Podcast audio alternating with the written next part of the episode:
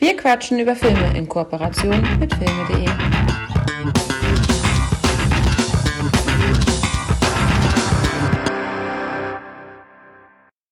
Danke, Rike. Damit herzlich willkommen zur aktuellen Ausgabe von Wir quatschen über Filme. Mike, haben wir letzte Woche gesagt, wir haben einen Gast? Ich kann mich nicht mehr erinnern, oder war das die Folge davor? Ist das äh, heute immer noch so? Ich glaube schon. Wir kriegen das ja immer durcheinander. Wir kündigen Gäste an ja. und dann kommen sie nicht, weil wir das, das Datum wieder verdattelt haben. Aber ja. ich glaube, heute passt es. Heute passt es, es ist super. Wir hatten ja schon ein bisschen Vorankündigung gemacht, aber der Gast wird natürlich gleich selber nochmal seine Filme vorstellen. Ja, wir begrüßen ganz herzlich, mit viel Taram, mit viel Applaus, Cornelius, das Daumenkino. Woo! Hallo Cornelius. Was für eine Intro, was für ein Empfang. Vielen, vielen Dank. Ja, hi zusammen. Ich bin der Cornelius. Ähm, an dieser Stelle nochmal vielen, vielen Dank für die Einladung. Ich freue mich tierisch hier zu sein heute. Tierisch vor allem, weil ich heute zwei meiner absoluten Lieblingsfilme mitgebracht habe. Nämlich einmal den Weißen Hai und Jurassic Park, beide von Steven Spielberg. Sehr gute Wahl. Das heißt ja, das sind ja quasi ich weiß nicht, ich habe habe jetzt drei Gemeinsamkeiten rausgehört, also drei, äh, zwei, also es ist beides ein Creature-Feature, beide Regie Steven Spielberg. Bei beiden hat John Williams die Musik gemacht. Gibt es da noch irgendeinen Zusammenhang zwischen den beiden Filmen? Ja, gibt es den. Kommen wir gleich darauf zurück. Oh, okay, okay. Ich glaube, da kommen wir noch des, des Öfteren darauf zurück. ja. Aber Cornelius, erzähl mal ein bisschen was von deinem Kanal, das Daumenkino. Wir kennen uns ja über Instagram und wir haben ja beide sogar schon bei dem Bond-Podcast im Gehörgang ihrer Majestät ähm, zusammen das Vergnügen gehabt. Da habe ich dann feststellen können, dass du auch wirklich so ein cooler Typ bist, wie du auf Instagram, wenn wir hin und her geschrieben haben, warst und war dann ganz froh, dass ich äh, die Einladung ausgesprochen habe. Ich bin ja so ein emotionaler, überschwänglicher Typ. Manchmal schreibe ich da mit jemandem und denke ich, oh, der ist ja nett, komm, wir laden den gleich mal ein. Und dann denkst du so, ah, okay, und schon, jetzt hast du irgendwie sieben Leute auf alles. Und schon schnappt die Falle zu, genau. nee, ich äh, bin ein, ein großer und leidenschaftlicher Filmfan, schon seit Kindesalter. Und habe mich die letzten Jahre, Jahrzehnte ähm, intensiv, sage ich mal, mit dem Thema Film befasst und wollte immer mehr wissen, immer mehr Hintergrundinfos und so weiter und so fort und schaue einfach wahnsinnig viele Filme und hatte auch schon das Vergnügen, ähm, in der Vergangenheit auch schon in der Filmbranche oder mit der Filmbranche zu tun zu haben und hatte da vor allem im Product Placement Bereich zu tun. Da kommt man wahrscheinlich jetzt ja auch noch an der einen oder anderen Stelle vielleicht nochmal drauf. Sehr gerne. Und ähm, genau, du hast gerade erwähnt, ich habe den Instagram-Kanal, das Daumenkino. Da schreibe ich kurze Reviews zu allen möglichen Filmen, und habe ein recht äh, banales, aber ähm, wirksames äh, Messverfahren bzw. Beurteilungsverfahren, nämlich entweder Daumen nach hoch oder runter, je nachdem, ob mir der Film eben gefallen hat oder nicht, oder eben, ob er ähm, objektiv gesehen auch ein guter oder eher ein schlechter Film ist. Und ja, genau, wir, ich hab dann, bin dann mit dem Hakan ins Gespräch gekommen und wir haben ja schon das Vergnügen gehabt bei einem anderen Podcast. Und jetzt bin ich Feuer und Flamme hier mit euch über die beiden Filme zu sprechen. Das freut uns natürlich sehr. Ähm, wo setzt du denn die Grenze, ob der Film jetzt, weil wir hatten noch mal drüber gesprochen, Mensch, warum gibt's denn keinen Daumen in der Mitte? Ja. Hast du gesagt, ah, nee, nee. Wie, wie machst du deine Abgrenzung, ob der Film ja. wirklich hopp oder top ist? Äh, ja, das ist, ja, ich weiß voll, was du meinst. Und ich habe tatsächlich am Anfang auch lange überlegt, ob man so ein, ich hatte auch mal schon so einen seitlichen Daumen gehabt, das sieht aber A, scheiße aus und B, mhm.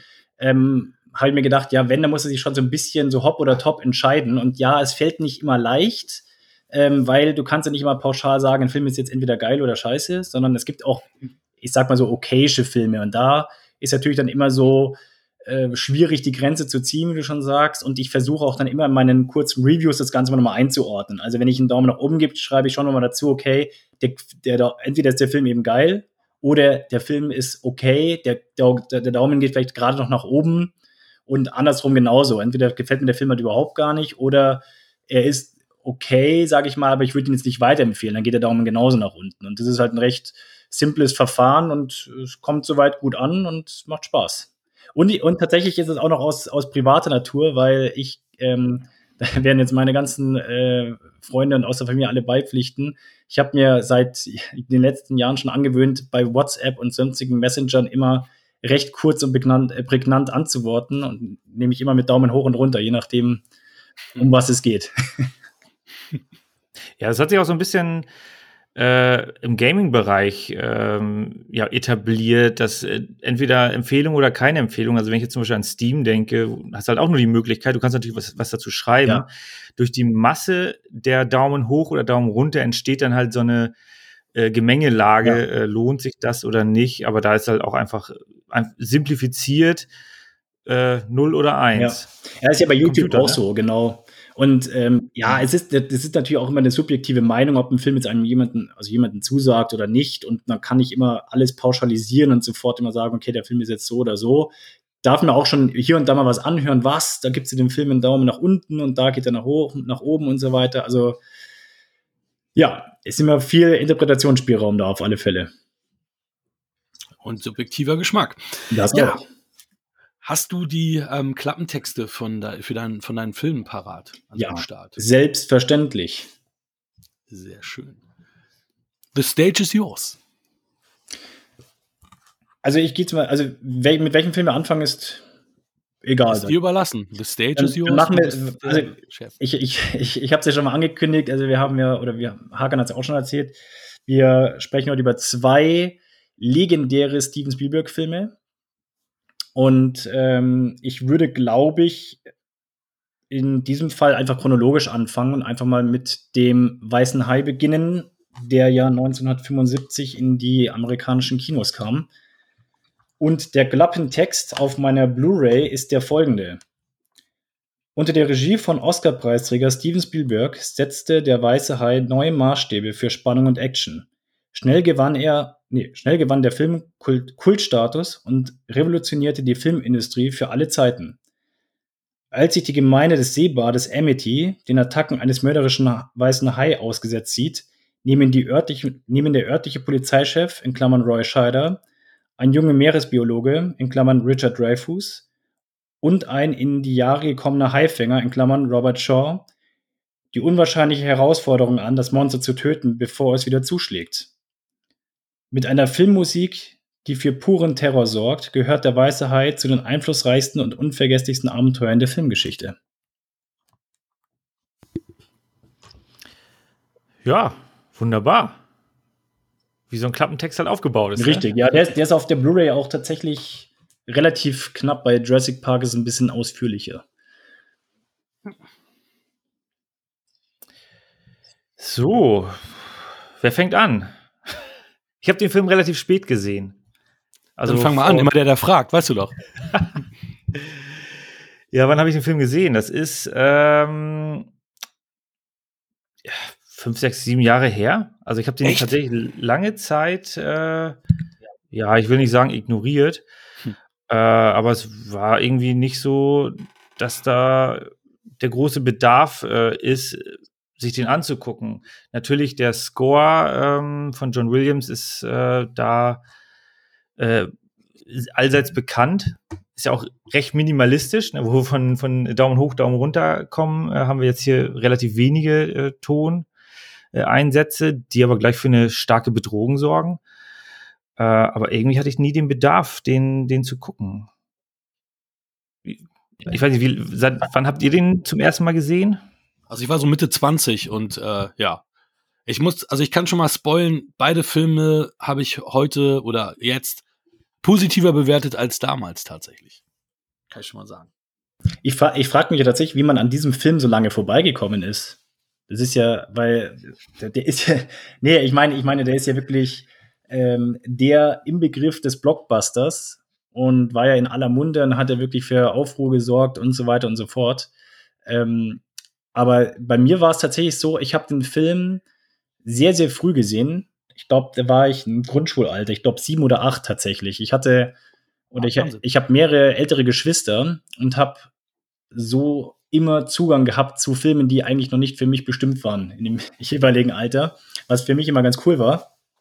Und ich habe, wie gesagt, den Weißen Hai, ich glaube, da war ich, ich weiß es nicht mehr genau, irgendwie siebte, sieben, acht, irgendwie sowas um den Dreh. Das erste Mal gesehen auf äh, VHS-Kassette natürlich aufgenommen, wobei der Film damals, kann ich mich auch noch erinnern, auch wahnsinnig oft ähm, im ersten lief, meist um 22 Uhr irgendwas, tatsächlich auch uncut und da habe ich mir dann auch damals immer mal wieder reingezogen. Das ist mir gar nicht so aufgefallen, dass der so oft lief. Äh, deswegen bin ich da. Also, ja, du hast natürlich vollkommen recht. Das ist äh, zusammen mit Krieg der Sterne, sagt man ja dem Film nach, dass die das Blockbuster-Kino äh, ja eingeführt haben, würde ich vielleicht nicht sagen, aber das hat ja dann sozusagen dafür diesen riesen Hype gesorgt und war ja auch bis Krieg der Sterne dann der erfolgreichste Film der Filmgeschichte, hat vom Winde verweht überholt. Ja, ist nicht sogar der erste Film, der die 100 Millionen Grenze geknackt hat. Also ist schon der erste Blockbuster gewesen im Endeffekt. Also ja, vom Winde verweht hat, vom, ja, vom Winde verweht hat er 390 Millionen in Summe eingespielt. Ja, aber wahrscheinlich über die ganzen Jahrzehnte.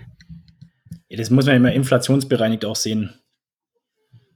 Ja, das, da bin ich immer relativ schmerzbefreit mit dieser Inflationsbereinigung, weil ähm, wenn man es genau nehmen will, müsste man die Besucherzahl dann da rechnen äh, und dann hatte man weniger Menschen und dann müsste man das wieder hochrechnen.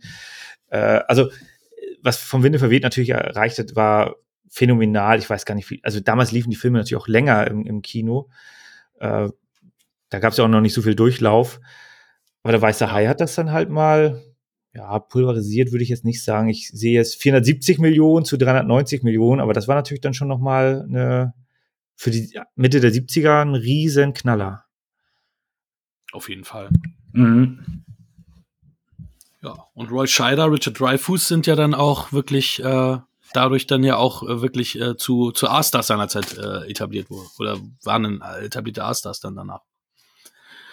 Aber auch Wahnsinn, irgendwie, ich habe ich hab auch noch mal geschaut, wie, wie alt die da, da alle waren. Ne? Also die, die sahen damals schon echt deutlich älter aus als heute so. Ne? Es ist schon, schon heftig. Und so hier Roy Scheider war irgendwie Mitte 40 und äh, Richard Dreyfuss war 28 zu dem Zeitpunkt. Also es ist schon. Ja, sieht aber älter aus, da gebe ich dir recht. Ja, der Einzige, total, der ne? wirklich ja dem Alter, also wirklich alt war auch, war ja Robert Shaw in dem Fall. Ähm, aber ja, der, der, war auch gar nicht so alt. Der ist ja, der ist ja, ähm, der ist ja nur ein paar Jahre nach, ähm, ich glaube vier Jahre nach, ähm, da weiß er, heißt der gestorben, da war er erst 51. Also das heißt, der war Mitte 40. Aber er war der Älteste von der, aus der Runde sozusagen. Ja, ja, genau, das ja. auf jeden Fall. Und Spielberg war 28, als er den Film inszeniert hat. Also auch, auch Wahnsinn. Das ist eigentlich das Was er da schon geleistet hat. Ja. Ja, das sind halt die guten Jahrzehnte, ne? Von Mitte 20 bis äh, Mitte 40. Da siehst du halt immer gleich aus. Fast. Naja, guck dir mal meine Fotos an, wo ich Mitte 20 war. Oder sogar meinen 30. Geburtstag. Also da ja, bin ich jetzt mittlerweile ein bisschen weiter von entfernt. Ja. Hey. Wir, haben hier, ja, wir haben hier äh, ja, ein, äh, ein Trio, äh, wieder natürlich sehr, sehr männlich bestimmt, das Ganze. Die Frauen haben ja, oder ja, wie viele Frauen haben wir denn? Wir haben die, die Ehefrau von äh, dem Hauptdarsteller Brody, von dem Hauptcharakter. Mhm und äh, die äh, Frau, die äh, ihren Mann verliert bei dem äh, zweiten Hai-Angriff. Das waren so die etwas größeren Rollen, würde ich behaupten. Also wieder sehr, sehr männerlastig, wie es halt damals auch so war, ne? Ja, du hast das erste Opfer und dann hattest du noch irgendwie die Frau, die das kind, in der Mitte genau. geschrien hat, so mit dem Kind, genau. Ja. Ähm, ja. Guck mal, da ist der Hai oder irgendwie sowas. Äh, und das war's tatsächlich, ja. Und äh, wir haben ja auch ein, ja, ein Drittel äh, des Filmes, wo tatsächlich dann nur auch das, das Trio Infernale entsprechend dann auch in Szene gesetzt mhm. ist. Also schon, schon ganz interessant gemacht. Ja, die, Frau, die Frauenrolle in so Action ähm, und auch Horrorfilmen, das kam ja erst ein paar Jahre später damit, mit Alien und Halloween. Da wurde es ja zum ersten Mal mhm. in der Art umgesetzt, was man ja heute eher so ein bisschen krampfhaft versucht reinzudrücken. Ja. ja, das stimmt. Also bei, bei Alien war das ja wirklich äh, fantastisch gelöst und auch bei ja. Halloween äh, war das natürlich äh, wahnsinnig gut besetzt. Ähm, teilweise passt es besser, teilweise ist es halt wirklich, ja, versucht man da so alle Geschmäcker irgendwie reinzuquetschen äh, und, und ja, manchmal ist es so eine klarere Linie besser und ich finde jetzt auch, ich meine, wir sind in den 70ern und äh, du hast halt den, den äh, Polizei, also den, äh, wie nennt man das, Sheriff oder so, Chief. Marshall, der dort ja auch erst ein halbes Jahr vor Ort ist mit seiner Familie, der Neue, dem keiner so richtig traut. Äh, also du hast ja schon genug schöne, ausgeschriebene Charaktere ähm, und auch den, den erfahrenen äh, Kriegsveteran, der dann halt auf dem, auf dem See, auf, ja, mit seinem Schiff da äh, für die schwierigen Probleme dann ähm, einsetzbar ist und halt den, ja, wie soll man sagen, den, den reichen Studenten, mhm.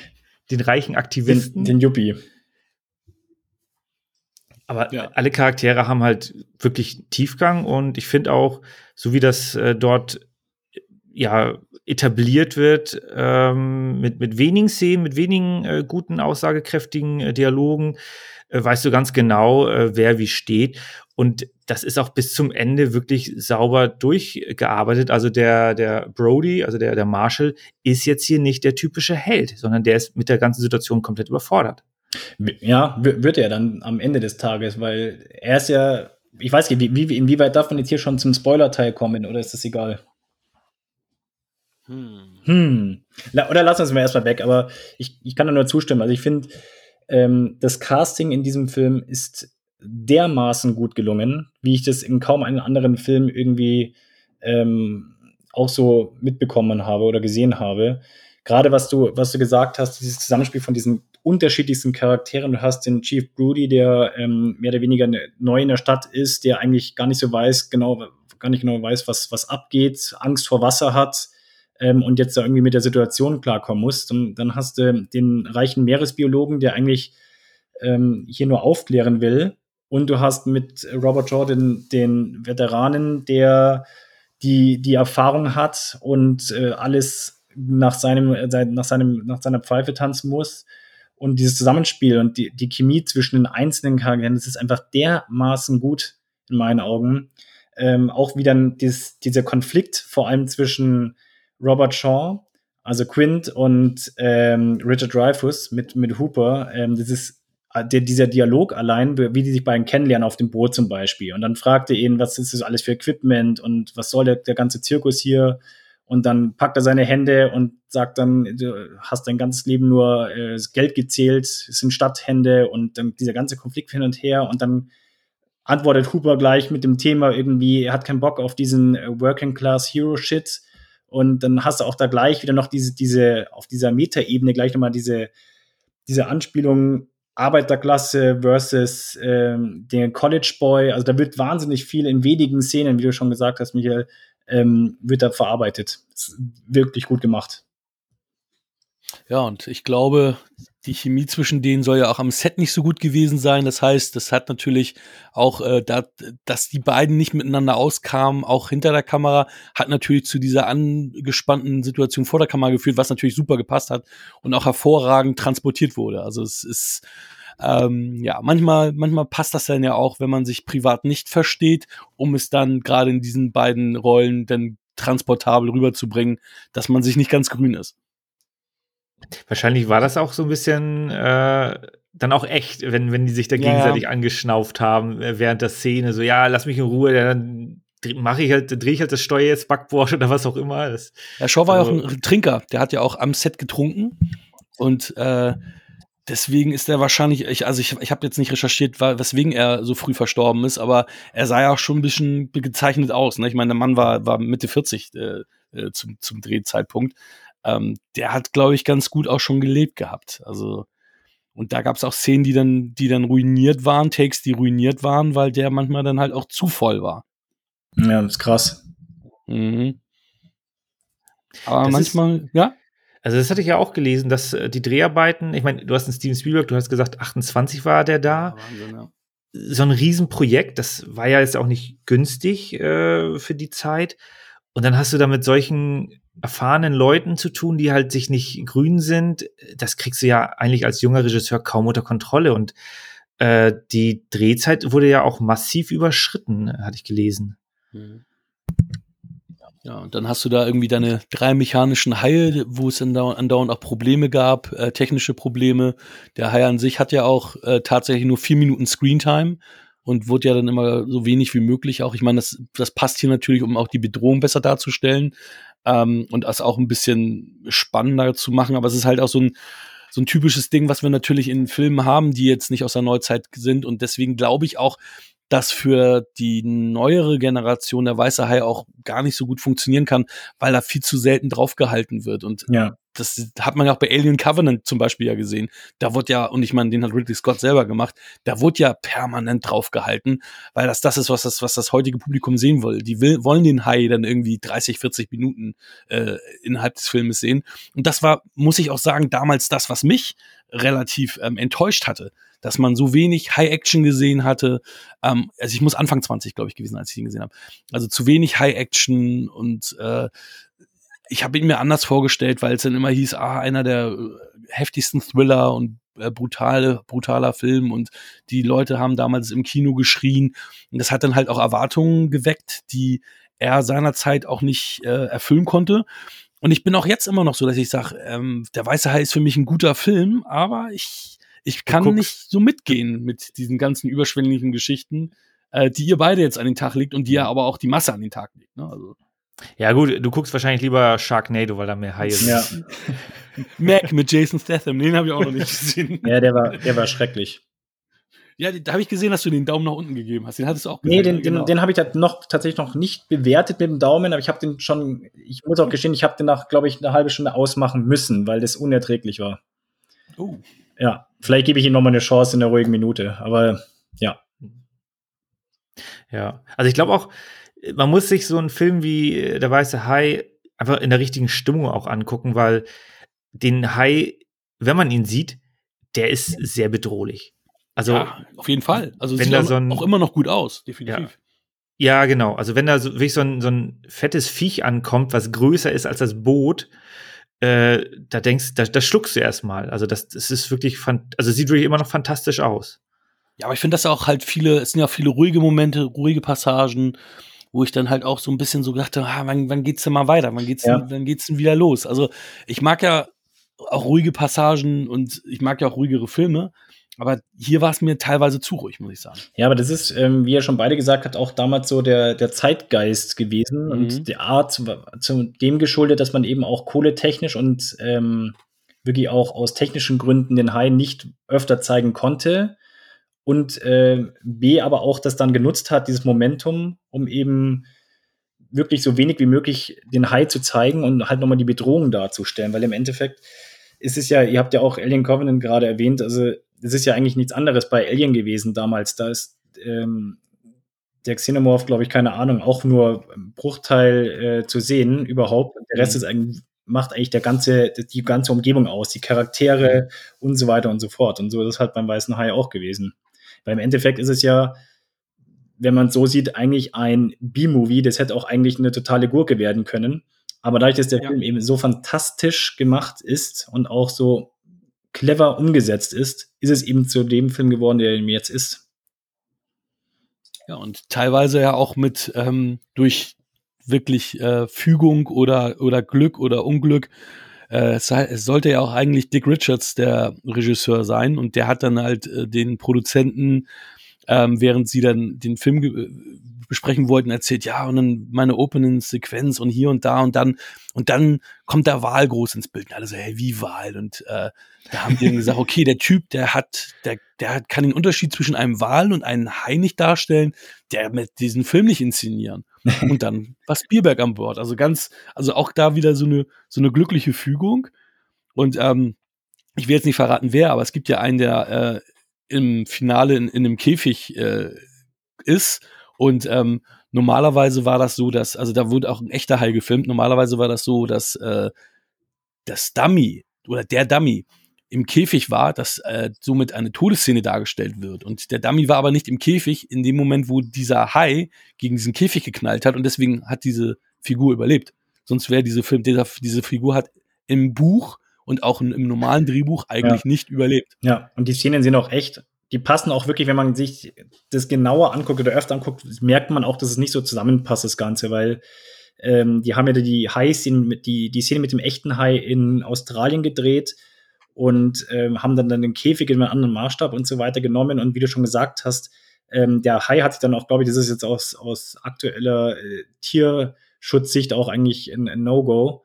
Ähm, hat sich der Hai ja dann auch irgendwie da verfangen, irgendwie in einem Käfig und das muss dann irgendwie auch dann irgendwie nicht so ein geiles Ende genommen haben. Ich weiß gar nicht genau, was da genau am Ende passiert ist, aber wie du schon sagst, ist das eigentlich auch dem geschuldet, dass man einfach ähm, nicht mit dem Hai komplett das machen und umsetzen konnte, was man wollte.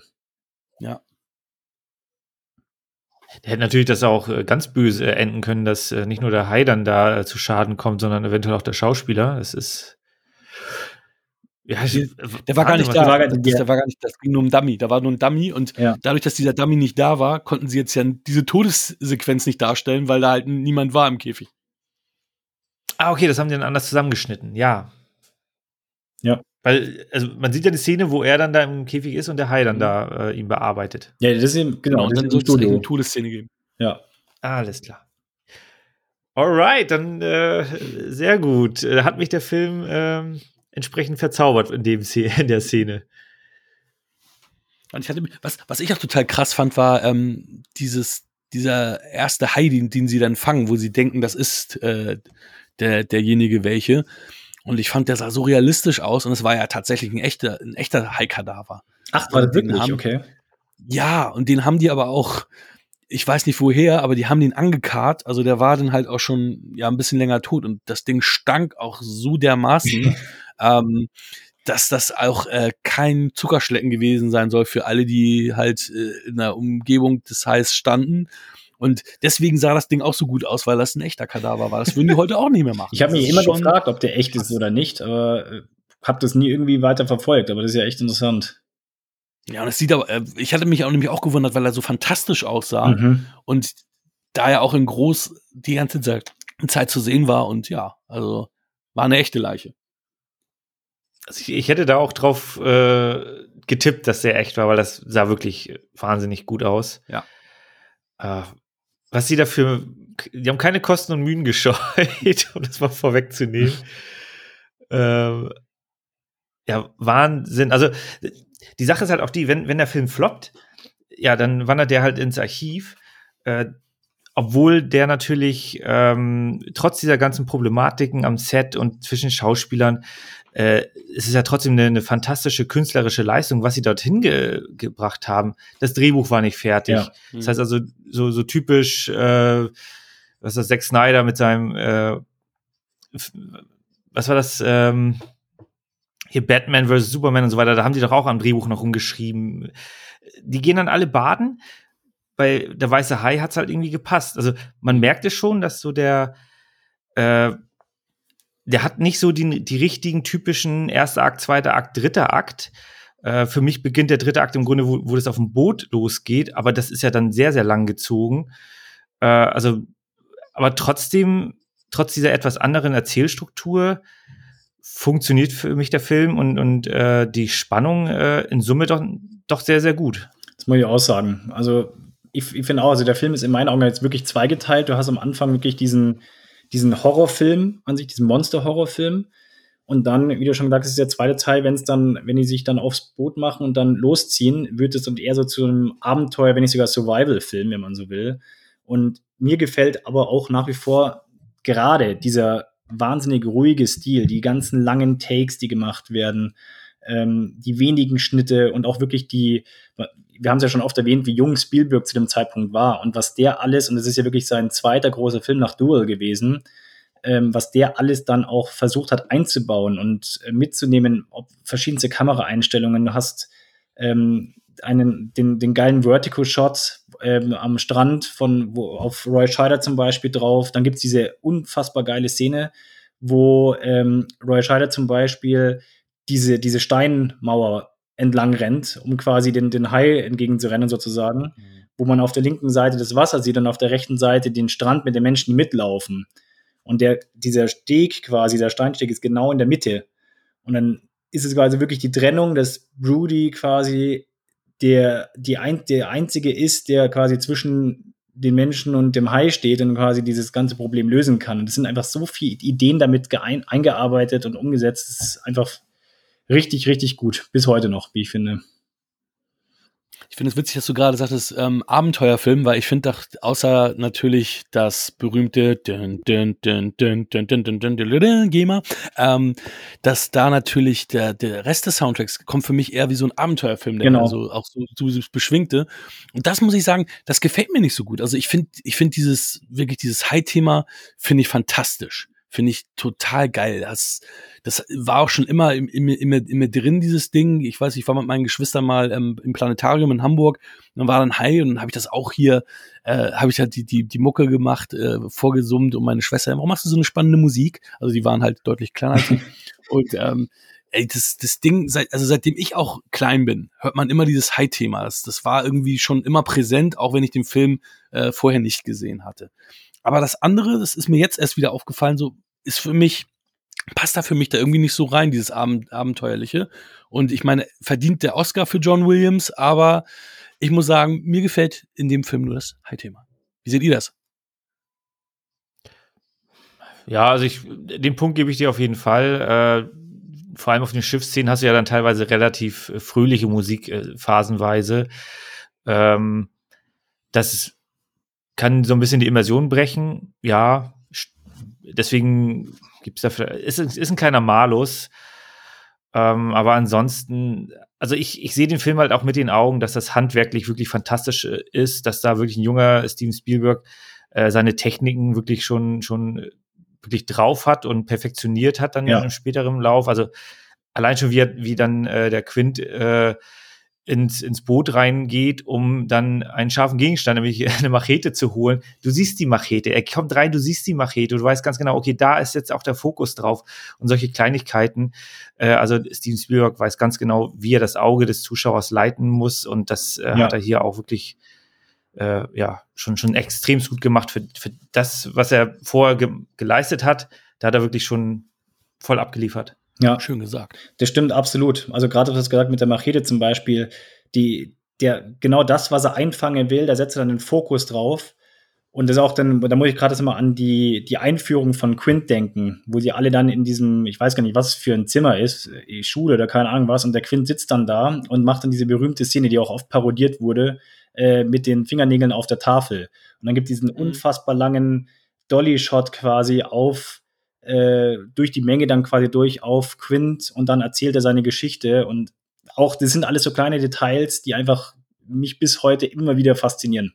Richtig gut gemacht. Und noch ganz kurz zu dem Musikthema. Also da muss ich tatsächlich ein, ein wenig widersprechen. Also mir gefällt gerade dieses Abenteuer-Theme von Williams sehr, sehr gut, weil das untermalt immer, gerade wenn man jetzt auf dem Boot ist später, immer die jeweilige Szene perfekt. Weil du hast dann immer wieder, wenn der Hai quasi angreift und dieses Hai-Thema, was wir alle kennen, das kommt ja auch nur wirklich dann, wenn der Hai auch zu sehen ist. Also in den Szenen, wo zum Beispiel ähm, wo jetzt die, da gibt es die eine Szene mit den, mit den Kindern, die dann irgendwie das faken mit dem Ding, da ist ja dann in dem Moment zum Beispiel nicht das Theme zu hören, weil wir nicht, wirklich nicht von einem Hai sprechen in der Szene. Mhm. Und wenn der Hai zu sehen ist, dann kommt das Theme und wenn dann zum Beispiel die auf dem Boot gerade ähm, die Fässer auf den Hai jagen und den Hai verfolgen, dann kommt dieses Abenteuerthema wieder, weil die jetzt quasi so in der Lead sind und dann wechselt es wieder. Und das merkt man auch an einer meiner Lieblingsszenen, wo sie dann abends in der, in der Kajüte sitzen und dann quasi wirklich diese Stimmung immer wieder von, also von A nach B und hin und her wieder wechselt. Erst zeigen sie alle ihre Wunden,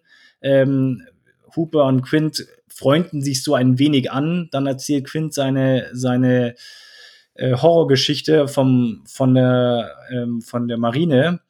Dann fangen sie alle zu singen an und dann kommt wieder die High-Attacke. Da passiert einfach so wahnsinnig viel in dieser Szene und da hast du auch immer die perfekte musikalische Untermalung, immer je nachdem, wie halt gerade oder was gerade genau in der Szene passiert und wer da gerade im Lied ist.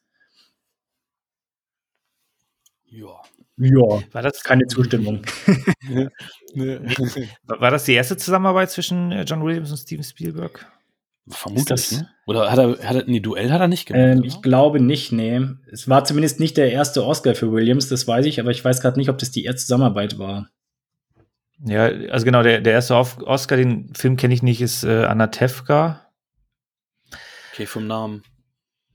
Story, also ich habe da mal kurz reingeschaut, äh, ist auch ein musiklastiger Film ähm, anscheinend. Aber weil, weil diese Connection zwischen John Williams und Steven Spielberg ist dann ja wirklich, äh, das, ist ja, das ist eine Riesenfreundschaft mit ja. fantastisch vielen guten Filmen, mit toller äh, Filmmusik, keine Ahnung, über 50 äh, Oscar-Nominierungen John Williams. Und am Ende äh, hier Oscar Nummer zwei von fünf. Ja, ja, das ist eigentlich, eigentlich zu wenig für, für das, was er ähm, über seine Karriere hinweg geleistet hat. Also ich, ich ziehe immer wieder, also man kann nur seinen Hut ziehen für diesen Mann, der ähm, wirklich seit dem ersten Tag bis jetzt, der schreibt ja jetzt noch, der, ich habe jetzt vor kurzem erst gelesen, der ist jetzt wieder verpflichtet worden für den fünften Indiana Jones Film. Und ich finde es einfach wahnsinnig erstaunlich, weil man, man muss einfach bedenken, der, der Mann geht auf die 90 zu und mhm. liefert nach wie vor in einer Qualität ab. Also man kann jetzt von den letzten Star Wars-Filmen halten, was man will. Aber gerade der Soundtrack, vor allem auch von The Last Jedi, ist fantastisch. Und aber auch hier gab es wieder eine Oscar-Nominierung. Und ich finde es einfach beeindruckend, was der in dem Alter leistet. Auf jeden Fall. Und was der auch für ikonische Songs, ich meine, da kommen wir ja gleich noch zu ja. einem weiteren ikonischen Thema, was der da geleistet hat. Und ich, ähm, ja, äh, da kommen, da kommen wir dann beim nächsten Film zu. Da habe ich dann ganz bestimmt, ja. Stories. Ja, hat, hat jemand von euch noch was äh, zum Weißen Hai beizutragen oder wollen wir schon zu unseren finalen Wertungen kommen, die Herren?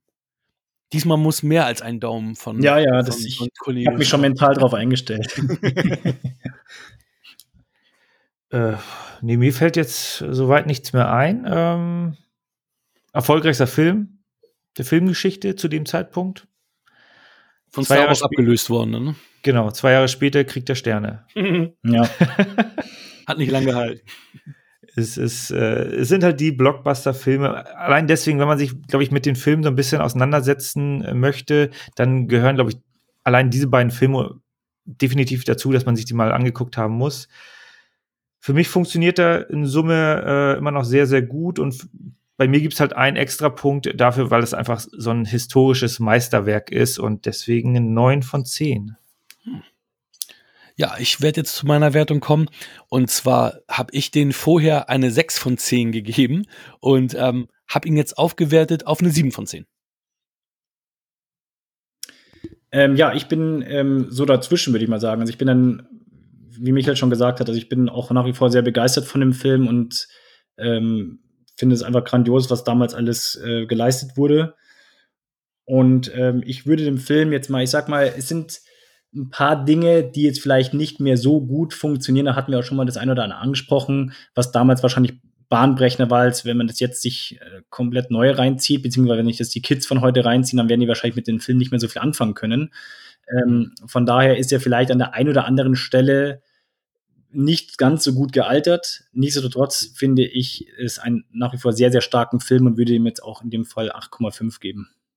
Macht ihr, macht ihr Komma oder macht ihr nur glatte Zahlen? Ich, ich mach Komma, Michael straight glatte Zahlen. Also wir sind da auch dazwischen. Also du kannst gerne Komma nehmen. Dann, Michael ignoriert das und äh, sieht das als 8 an. oder 9. Also 8,5 äh, oder 9, sucht euch aus. also 8,5, okay.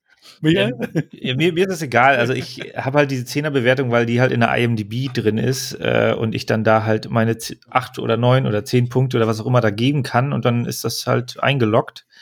Äh, da gibt es dann keine Zwischenschritte. Ich muss mich dann halt entscheiden. Ist das ein sehr guter Film oder ist das ein fantastischer Film oder äh, ist es nicht so gut. Ist es auch da wird ja der Querschnitt genommen, deswegen hat er ja, was hatte der weiße Hai 8,1 oder habe ich das richtig im Kopf von vorhin noch? Ich gucke mal. Ja, wüsste ich gar nicht. Ist, der müsste dann ja immer noch in den Top 250 sein, so knapp, ne? Ja, ich glaube schon. Ja, bestimmt. Stimmt, das haben wir gar nicht. Ja, es kam sehr viel äh, äh, indischen Film und so weiter. Da, das ist schon gut durchgemischt. Ne? Mit 8,0 ist man schon an der Grenze. Ja, 8,0. 8,0 hat er. Ja. Und hat drei Oscar gewonnen und ist nicht in den 250, ist also rausgefallen. Ah. Jetzt in den Oscars haben wir noch gar nicht gesprochen. Ich weiß nicht, ob das interessant ist oder nicht, aber ja, ja hau raus. Er war ja doch in der ein oder anderen Kategorie äh, nominiert, meines Wissens sogar auch als bester Film, wenn ich mich jetzt nicht ganz vertue. Mhm, korrekt. Ähm, Wow, wusste ich gar nicht. Ja, das, das muss man sich auch mal vorstellen. Also ich meine, wir reden jetzt neu, es war nicht das Regiedebüt von Spielberg, aber es war der zweite große oder der zweite Langspielfilm, sage ich mal, der jetzt auch im Kino gelaufen ist. Und dafür ist es schon echt erstaunlich. Ja, auf jeden Fall. Fantastisch. Und jetzt, äh, das war ja Academy Awards 1976. Mhm. Und äh, ich schaue natürlich hier mal das Müsste, das müsste das Kuckucksnest gewesen sein, das Jahr, oder? Korrekt. Ja, Korrekt. zu Recht. Zu Recht. Ja. War da, ah ja, genau, stimmt. Bei 77 war dann Krieg der Sterne und so, genau. Ja, gut. Also Krieg der Sterne war dann 78 äh, Academy Stimmt, Awards ein Jahr äh, später. und wurde ja nicht zum besten Film. Das nun mal Stimmt, als ja, stimmt, starke ja. Kritik. dass Krieg der Sterne nicht der Mhm. beste Film wurde. Äh, ja.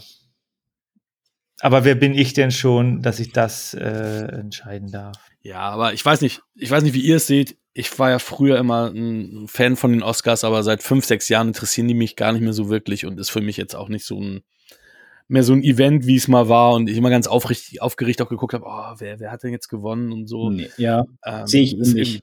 also die Oscars sind, kommt immer auf die Kategorie an, nicht unbedingt einen, ein Garant für eine gute Leistung, sage ich mal. Ma, ma, oft trifft es zu, manchmal nicht. Das ist ja auch alles äh, ein bisschen subjektive Meinung. Ja, aber die Oscars waren jetzt ja gerade und gut, Corona-bedingt war ja da nicht so viel geboten und da gab es auch keine großen Überraschungen, aber ja, da kann man sich auch schon über das eine oder andere sehr wundern, sagen wir es mal so. Ja. Ja, durch, also es ist durchwachsen. Also ich finde es immer ganz spannend, wenn zum Beispiel irgendwie, äh, wir hatten das ja vom, ist gar nicht allzu lange her mit Mad Max, der einfach mit sechs Oscars abgeräumt hat. Ja. Da denken wir halt auch so, ja, geil, da hat sie den richtigen Film getroffen, weil der halt auch äh, cineastisch äh, Ja. fantastisch ist. Ja, und dann hast du dann halt immer mal wieder so diese, also man muss halt bei dem besten Film auch immer dr- streiten, ist zum Beispiel ein Film wie Argo oder sowas, ist das wirklich der beste Film? Ist, Hm. Ja, und das ist, ich weiß voll, was du meinst, und es ist auch immer eine Frage der, der, der Zeit im Sinne von, wann kommt dein Film raus und was ist gerade die Konkurrenz.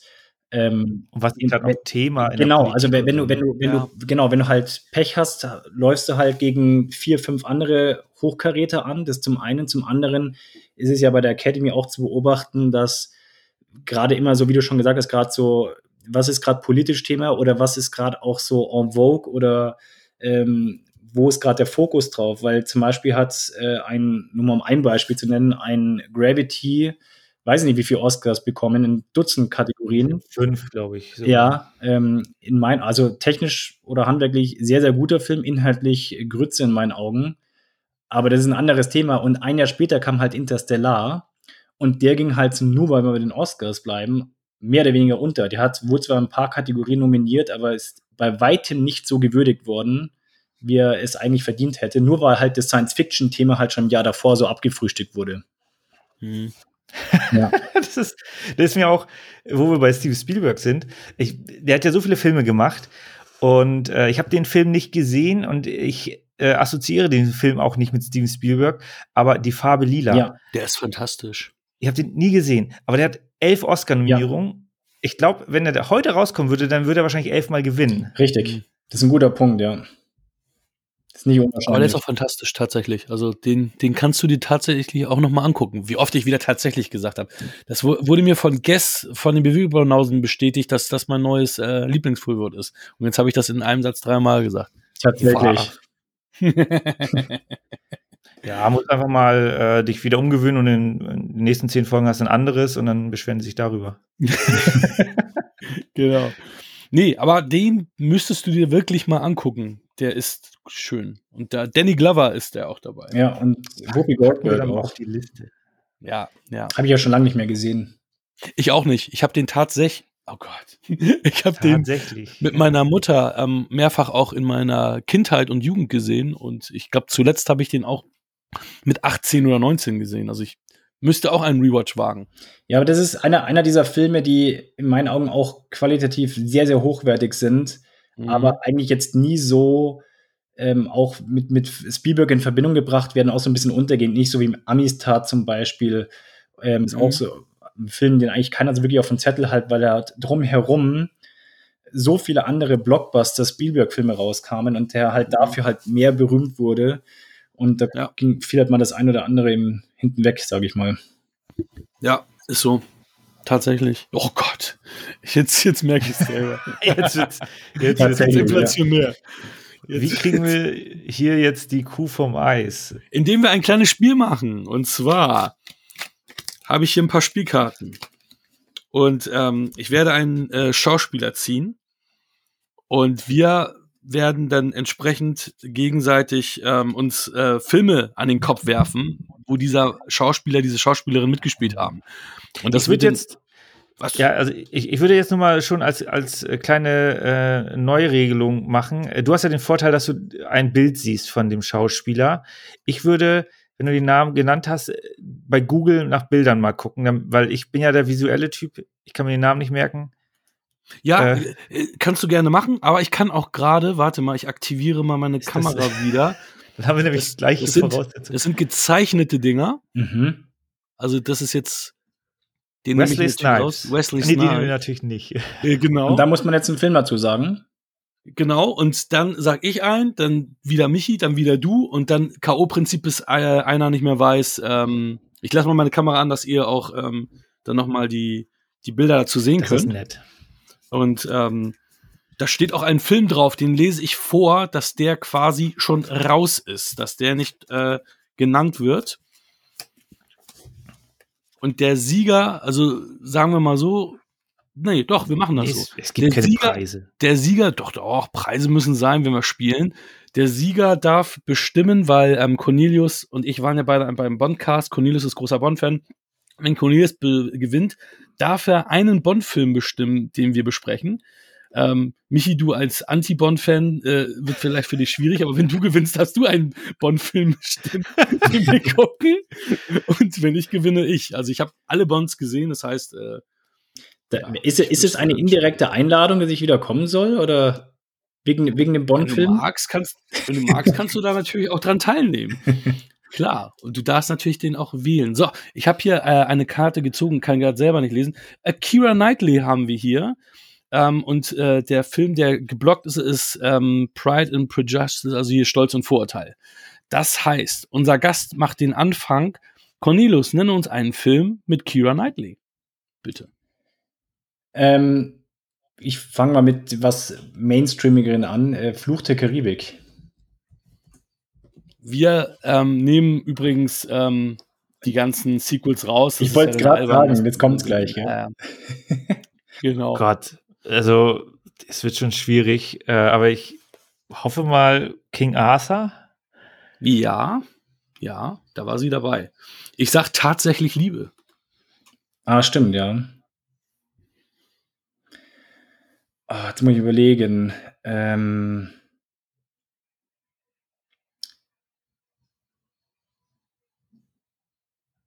ähm, ah ja, genau. Ähm, den, ich, ich, weiß nicht, wie man den richtig ausspricht. Den Abbitte ja, mit dem, ähm, ja.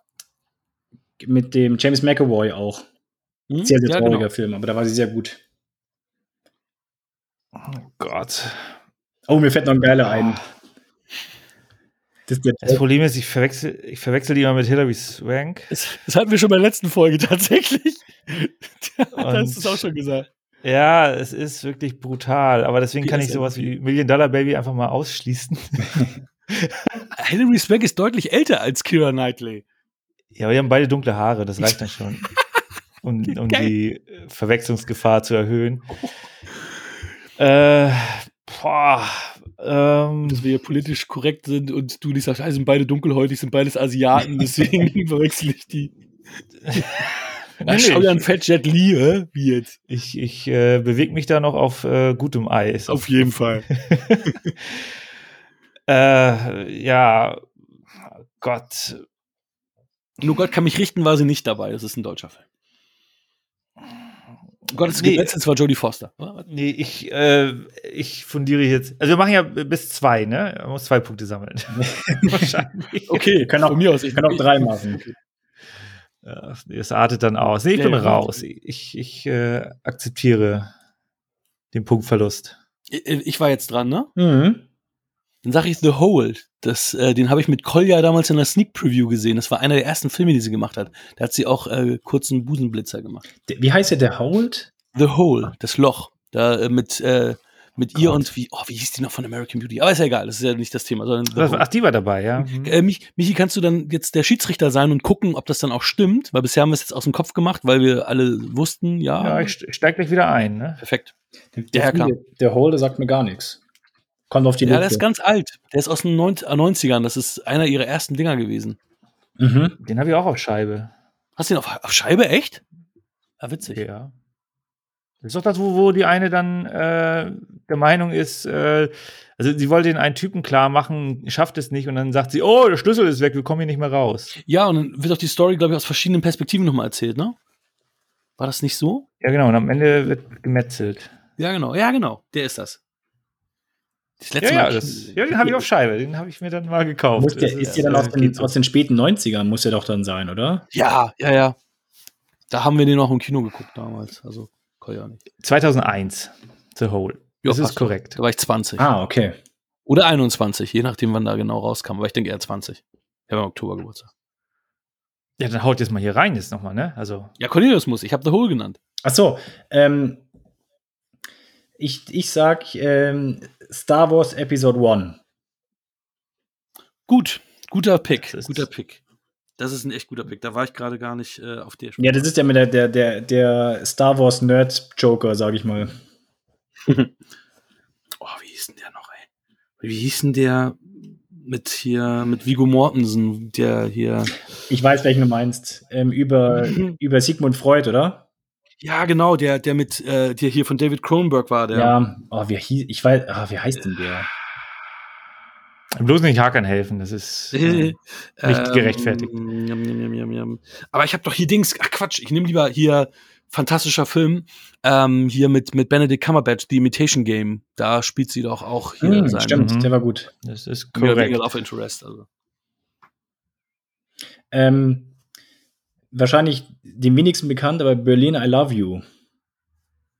Das ist der. der den, kenn, Das ist korrekt. den, den kann ich tatsächlich auch nur deswegen nennen, weil ich damals äh, mit der Produktion in Kontakt stand und da, ähm, das ist ja diese Filme, die, die wie Paris Je t'aime und äh, New York I Love You und so weiter, gibt es ja diese Episodenfilme. Und einer davon ist auch Berlin I Love You, der kam vor, keine Ahnung, ein paar Jahren raus. Ähm, war jetzt auch keine große Nummer. Aber ich habe damals da in der ein oder anderen Episode mit einem BMW mit platziert und deswegen weiß ich, dass da Kira Knight in einer Episode, ich glaube sogar mit Helen Mirren war die, war die Episode, mitgespielt hat. Okay. Nee, den, also ich habe da mal von gehört, aber ganz, also ich weiß gar nichts davon. Also nichts. Es ist korrekt. Auch Hal Mirren war dabei. Krass. Ah, okay. Ja, genau. Ja, stimmt, da kann ich mich noch dran erinnern, genau. Ne, nicht jetzt ein Film, den ich aus meiner Sammlung wieder verbannt hatte, weil der irgendwie nicht so dolle war. The Jacket ähm, mit Adrian Brody. Eigentlich bin ich Zeitreisefreund, aber das, der hat mir irgendwie nicht so zugesagt. The Jacket Mhm. sagt mir auch gar nichts. Mitte, Mitte 2000er irgendwann? Ja, 2005. Okay. Ja, genau, Mitte. Geil. Geil. Okay, also wenn du so weitermachst, dann ist doch Best of nee, One. ich glaube, ich bin, ich, glaub, ich bin jetzt raus. Ich, hab- ich überlege die ganze Zeit, wie dieser, dieser Sigmund Freud-Film heißt. Ja, ja, ich weiß es auch nicht. Da hat sie nämlich eine, die, eine, so eine geistig Verrückte gespielt. Ja. Ziemlich gut. Also ich weiß, ich weiß, dass es drei Buchstaben, also drei Worte sind und ich weiß auch die ersten beiden, aber das dritte Wort weiß ich nicht. okay. Oder, warte mal. Aber sie hat noch ein paar mehr Sachen gemacht, die müsstest du noch auf dem Zettel haben. Also ich wäre tatsächlich raus. Mir fällt mir, glaube ich, nicht ein. Also der, der hieß entweder eine dunkle Wahrheit oder eine dunkle Begierde oder so Das ähnlich. kann, das kann also sein, der, ja. Das war kann mir jetzt ganz sicher. Und ich hätte auch noch Domino mit Ton, äh, von Tony Scott. Da war sie auch äh, im Lied, mit Mickey Mhm. Rourke auch. Stimmt, ja. Ansonsten bin ich aber auch schon, eigentlich weiß ich auch gar nicht. Aber ich dachte, ich dachte, ich würde mehr mit ihr kennen. Ja, das waren sie auch alle, ne? Also sie hat sonst nichts weiter gemacht. Ja, genau. Pure, Silk, Abbitte hatten wir ja, ne? Die Herzogin, Ah, die Herzogin, stimmt. Sie hatte doch auch mit Dings ja Jack ihr. Ryan, Ja, Jack Ryan. Jack Ryan. Ich wusste nicht mehr, wie der hieß. Everest. Ach, stimmt. Ist gut, wenn man lesen kann, ne? Das nur mal dazu. Haben Hört wir nicht jetzt, so viel haben wir jetzt gewonnen oder machen wir doch Best of zwei? Nee, nee, nee, das lassen wir jetzt nicht auf uns sitzen hier. Okay. Ja, dann hau mal raus. Dann, Dann hauen wir mal äh, raus. Warte mal, ich mach nochmal. Schau Jon Fett. Nein. Der ist hier leider, obwohl, ich glaube, ich habe gar nicht alle gesehen, aber ich glaube, der ist nicht dabei. Oh, jetzt fliegt mir einer hier runter. Es ist mir runtergeflogen. Gary Oldman. Oh, das den wär jetzt gut. nicht, er. Soll ich, soll ich ihn machen? Wir können ihn machen. Nee, ihr habt doch gerade über Leon gesprochen. Stimmt. Boah. So. Das wir ist, da? ach so, das war Brad Pitt sein. Brad Pitt, Oh, das- aus Das wird lang, Romance. Leute. Gott. Das wird Oh lang. ja, ja. Das, ja, auf jeden Fall. Aber ist doch geil. Who, Ich bin ganz ohr. äh, hier, wer ist in der Box? Wer fängt an? Who's in the box? What's in the box? What's in the fucking box? Wer fängt an? Ich, ich kann gerne anfangen. Ich, mit einem meiner absoluten Lieblingsfilme, nämlich Fight Club. Yeah. Ich, ich sag mal sieben. Oh, dann sag ich. Nee, True Romance ist ja gerade ja auch rausgefallen. bist raus. Ich sag 12 Monkeys. Hatten wir auch gerade. Ah, stimmt. Jetzt bin ich wieder dran, oder? mhm. Ähm, dann nenne ich noch mal den einen der Lieblingsfilme meiner Frau, Interview mit einem Vampir, den ich gar nicht so gern mag, sie aber es schon. Auch der, ich mag den auch. Aber perfekt ist er nicht. Ja, äh, Inglourious Bastards. Oh ja. Ja. Guter, guter Pick. Ähm, Mr. und Mrs. Smith. Boah, der war schlecht. Huiuiui. Der war nicht gut, auf jeden Fall. Ähm, ah, hier, der, der letzte Tarantino, Once Upon a Time in Hollywood. Oscar gekriegt Ja, sogar. zu Recht. World War Z. Ah, ja, klar. Rendezvous mit Joe Black. Hatten wir schon. Nee. Doch. Hatten wir Rendezvous mit Joe Black schon? Ich weiß es ehrlich gesagt. Ah, nee, im Interview mit einem Vampir hatten wir schon. Entschuldigung. Genau, ich wollte gerade sagen, das ähnliches war für Ding. mich äh, alles das gleiche. ja, ja. Deswegen, ich kam auch nur darauf, durch, durch Interview mit einem Vampir. Ja. Sorry, ich nehme alles zurück. Alles gut. Es Alles wird rausgeschnitten. Dann hier die Oceans-Filme. Stimmt. Mhm. Alle wieder abgedeckt, nehme ich an. Ja, klar. Ja. Ein unserer Lieblingsfilme, Hakan, äh, California. stimmt. Stimmt. California. Ähm, Fury. Ah ja, den ich, Hast du noch, den hab ich vor kurzem erst gesehen. Den Hast- fand ich gar nicht schlecht. die hast du doch noch gar nicht gesehen, Hakan, oder? Nein, ich habe die Scheibe hier, habe ich aber noch nicht gesehen. Da hat mir Amazon wieder mit meinen äh, Kaufe 37, Zahle 36 wieder ein Schnippchen geschlagen. Okay. Den habe ich auch Jaws. Ah, was gab's noch? Ähm, Der hat so viel gemacht. ich überlege gerade, weiß ich auch schon was geschrieben. Ah ja, über den mochte ich ja nicht so gerne. Ad Astra. Hm. Ja, fand ich auch ein bisschen zäh. Mm. Uh, jetzt wird's, jetzt wird's langsam eng. Jetzt schon. Nee, ich wüsste tatsächlich noch ein paar. Ja, ich auch. Das- Mikey. Das, das Gute bei Brad Pitt ist, du hast immer auch gleich so die, den ganzen Charakter vor dir. Immer. Also du siehst immer gleich so eine Szene aus dem Film dazu.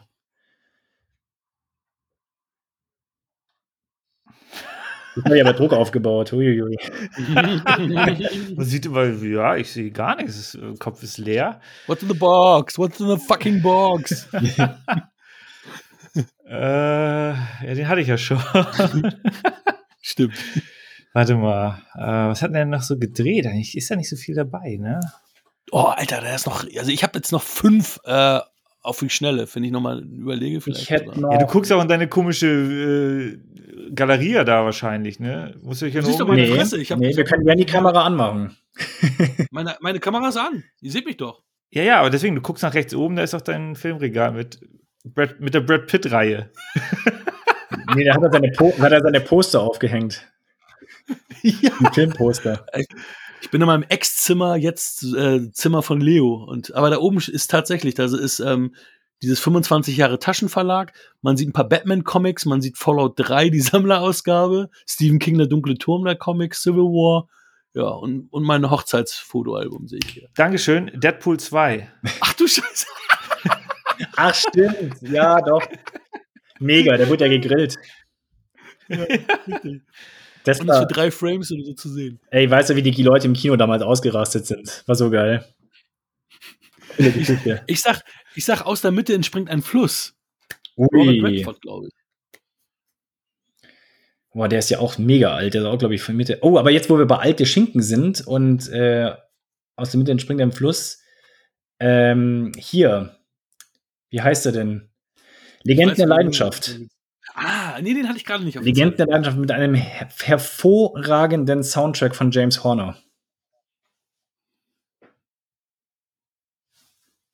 Oh Gott. What's in the box? What's in the fucking box? Hm. Ach, ich bin der Einzige, der noch lacht. Wahrscheinlich. Also Star Wars hat er nicht mitgespielt. Über die alten selben Witze, die ich ach, immer aufwärme. Ah, nee, das jetzt hat, hat wenig äh, Sinn, jetzt noch weiter zu überlegen. Also, wenn du natürlich ein paar Namen nennst, dann äh, denke ich mir auch so, ja, stimmt, da hat er mitgespielt. Aber ja, es, ist, es rieselt halt alles raus aus dem Kopf. Also ich wüsste noch zwei, Sechs. Fa- fallen mir gerade noch so ein. Ich gebe dir einen kleinen Tipp: Schnappi. Schnappi? Schnie, schna, schnappi. Schnippi, schnappi, schnapp. Mikey, komm. Nee, von Okay. raus. Ich Ah, will die, solche, solche Vorlagen. ähm, sieben Jahre, ich sag sieben Jahre in Tibet, Dalai Lama und so. Oh, Ja, das ist jetzt traurig. Deswegen Ja. Schnie, schna, schnappi. Das Lama in Yokohama war ja der andere große Hit von Schnie, schna, schnappi. Ich hätte, jetzt, hätte gedacht, dass du jetzt Schnapp Shorty meinst, aber Travolta. Daran habe ich gar nicht gedacht. ja, ja. Geil. Ja, jetzt ist der Cornelius wieder dran. ich hätte noch ähm, The Tree of Life. Mhm. Sehr anspruchsvoller Film, aber sehr, sehr schön gefilmt. Uiuiui, jetzt habe ich gerade Ach nein. One Problem. Oh nein. Nein, dann haben wir eins, eins, es geht nicht. Ich habe hab auch noch einen aktuell, ich muss mal überlegen. Ja, ich gucke hier gerade seine und dann, ja, das eine. Mhm. Oh. Mm. Er hat so viel gemacht, deswegen eigentlich muss man da noch ein bisschen äh, tiefer gräbt. Ähm, Burn After Reading. Ach, stimmt, der Cohen. Ja, da hat er den, den, oh Gott. den Fitness-Heini gespielt, stimmt. Ja. Oh nein. Nein. Warum Das nein? ist wirklich, das tut wirklich weh, was ich hier jetzt alles sehe. Bestimmt, bestimmt fünf, sechs Filme hast du jetzt wieder drauf, ne? Ja, vor allem den einen Film habe ich gesehen, den hast du aber nicht gesehen und den in deiner Sammlung. Und das, das ist dann wirklich immer so. Fury. Ja, das auch. aber Cornelius ist dran. Ich habe tatsächlich, und mich wundert es bis jetzt noch keiner gesagt, mir ist nämlich auch gerade jetzt wieder eingefallen, aber tatsächlich Troja. Oder hatten wir den schon? Stimmt. Nee, hatten wir noch nicht. Hatten Ja, wir ja, noch nicht. Richtig. korrekt. Ja, Den hatten wir noch gar nicht. ich gehe gerade die Haarlänge durch, deswegen. Aber da mag ich den Director's Cut sehr gerne. Der ist echt kompromisslos und. Ich mag den auch gerne. So, aber warte mal. oh nein, das, Troja ist wirklich. bist, ey, da, da, Man darf da nicht durchgucken. Da muss doch noch so viel eigentlich. Das ist schon viel, gell? Ja, was hat der, also der hat jetzt auch so viel gemacht. Da muss noch, da muss noch mehr sein. Brad Pitt. Ist irgendwas mit dem nackten Oberkörper nochmal? Für Fight Club hat er sich dann. Ach ja, klar, Snatch. Mm. Nackter Oberkörper, ich hab's gesagt, Leute. Ja. Der Zigeuner aus Snatch. Darf man Zigeuner noch sagen? Muss ich sagen, äh, ja. Roma, Sinti, was auch immer. Ich habe jetzt noch einen. Oh nein. Doch, ich würde. Äh, doch, ähm, The Counselor. Ja, Der stimmt. hat mir überhaupt nicht gefallen. Und da fand ich auch seine Ach. Rolle scheiße, aber Ja, der, der war schwierig. Es war auch Ridley Scott, glaube ich. Ja. Ne? Ja, ich weiß, der war echt schwierig. Das ist, glaube ich, der, einer der letzten Cameron Diaz-Filme. Ne? Die, die ist ja jetzt auch. ja. Aber ein Mördercast, aber trotzdem Ja. nix. Oh, Murder Mann, Cast, Mann, Mann, Mann. Murder Cast. Hat er mal mit Michael Fassbender was gemacht. Michael Fassbender. Ja, Inglourious Bastards, den hatten wir aber schon. Ähm, Oh. Stimmt, da haben die ja auch zusammen gespielt, ja. mhm. Stimmt. äh, Motherfuck, was haben wir denn da noch? Da muss doch noch einiges sein. Ja, bestimmt. Ich glaube, wenn mir das vorliest, dann. Genau, hier gibt es keine Hilfe, aber das ist wirklich bitter. Sind ein paar gute Filme dabei. Ah, warte mal, was, äh, was, äh, das war, nee, das war nicht. Ähm, Sind es neuere oder ältere eher? Beides dabei. Okay. Richtig, äh, Filme auch, die ich kenne und äh, aus den 90ern und aus den 2000er, 2010er ist noch ein bisschen was dabei. Mhm. Also ich wüsste jetzt keinen mehr. Aus dem oh, scheiße, jetzt müssen wir noch mit Druck. Jetzt, müsst ihr Ähm, liefern. Also mir fällt jetzt tatsächlich echt nichts mehr ein. Genau, ist das, ist das Elfmeter? Ah, fuck it all. Warte mal. Einen muss ich noch haben. Einen muss ich noch bringen. Einen muss ich noch bringen. Brad fucking Pitt. Wo hat Zehn. Neun. Was? Jetzt schon? Das, Unterhalt uns doch. Sag noch mal irgendwas Schönes. Welchen Porno hast du zuletzt geguckt? also TV-Serien zählen natürlich nicht, ne? Gab es noch viele? Wieso? Es geht um die Filmografie. Hat er in der Serie gesehen? Ich wüsste überhaupt gar nicht, in welcher Serie der mal aufgetaucht ist. Nee, ich auch gerade nicht. Ja, da könntest du halt random raten, weil äh, jeder Schauspieler ist in irgendeiner Serie dabei gewesen. Ja, ich sag ja, das zählt nicht. Ach, stimmt. aber war es geht ja doch um, mit der es geht doch um die Filmografie. Es geht doch um die Filmografie, oder? Na gut, dann ähm, Oder was sagst du, Cornelius? Was sagst du dazu? Ich Ah, würde sagen, da geht's, Serien müssten ja eigentlich auch mit reinzählen. Will ich mal nicht so sein. Wir haben noch keine Ist, Zeit. ist Friends denn richtig? ja, ja. Ja, Ich wahrscheinlich, mir nicht sicher. der war ja mit der Aniston Eine Folge. Wahrscheinlich schon. Stimmt, Ja, klar, stimmt. Ja, was haben wir noch? So äh, Sleepers zum Beispiel. Ah, natürlich, den finde ich großartig. Ah, Alter mit. Kevin Bacon, stimmt. Being, Ja. ja, Being John Malkovich. Oh, stimmt. Das- No, uncredited Ah. ist er aber. Babel, meine ich. Oh, ja, den habe ich immer noch nicht gesehen. Stimmt. Genau. Das ist der, den du meintest. Ja. Ja. Babel Dann hätten wir. Ja, der ist natürlich, hat natürlich. Der ist schon lang, der Film, ne? deswegen äh, muss man sich darauf einlassen. 12 Years a Slave. Ach, natürlich. Ah, Fassbender. natürlich. Einer meiner absoluten Lieblingsfilme, The Big Short. Mm. Oh, natürlich. Natürlich kommt man da nicht drauf, weil er dann einen Bart hat. Ja, Ja, und weil er ich auch mein- ein bisschen untergeht, finde ich, neben Bale und Co. Ja, stimmt. Mexican könnte man noch kennen. Oh, ja, mit Julia Roberts, klar. Alter, da ist natürlich echt viel noch. Ja, das sind so, dann äh, aus seinen ganz frühen Zeiten hatte ich hier noch gesehen. Kommt ja Äh, wieder, wieder muten hier. Wo war denn das jetzt hier? Diesen Zeichentrickfilm, also diesen Halb-Halb. Cool World. Cool World, stimmt. Da war er noch Also- ganz jung. Ja. Es hätte noch einiges gegeben. Mhm. Traurig. Traurig, aber so ist das. Wenn man unter Druck steht, dann fallen einem die Filme nicht auf ein. Ja. Cornelius, welchen Bond-Film hättest du gewählt, wenn du dir einen Bond-Film hättest aussuchen können? Um euch zu ärgern oder um, um den zu feiern, den Film? Kommt drauf an, was du, was du, ja, wie, in welche Richtung du da gehen willst. Boah.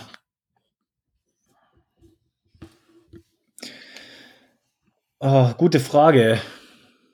Sagt niemals nie.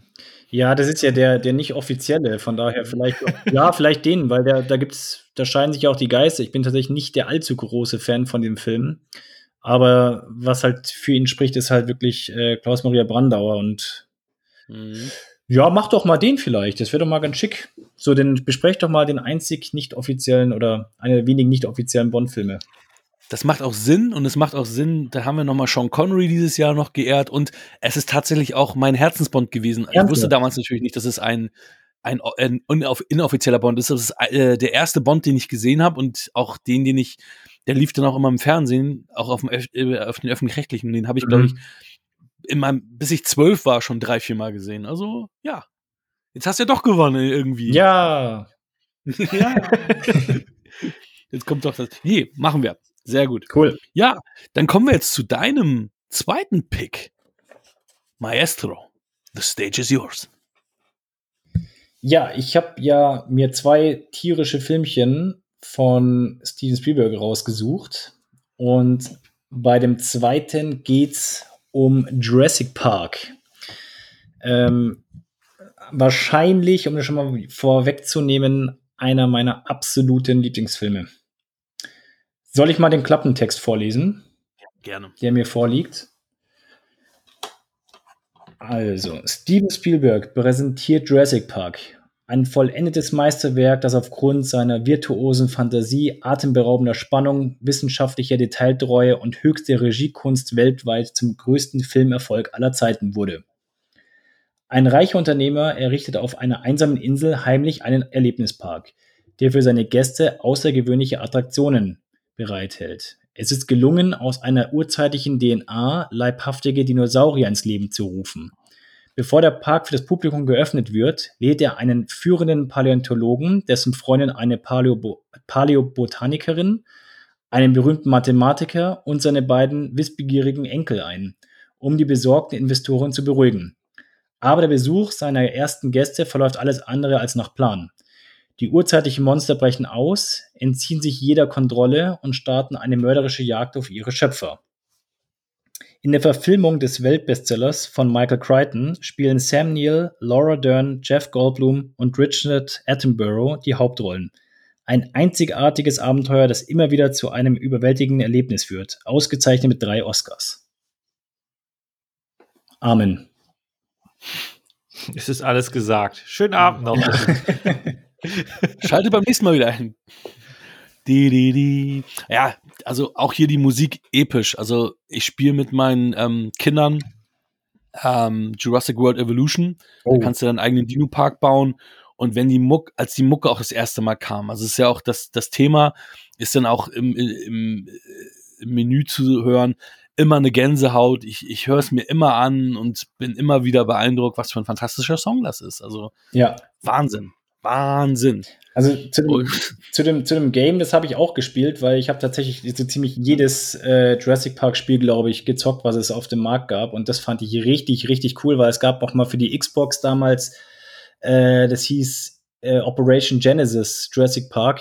Da konntest du auch, das war das gleiche Prinzip, da konntest du halt auch einen äh, Themenpark aufbauen, aber die Grafik war halt nicht so geil.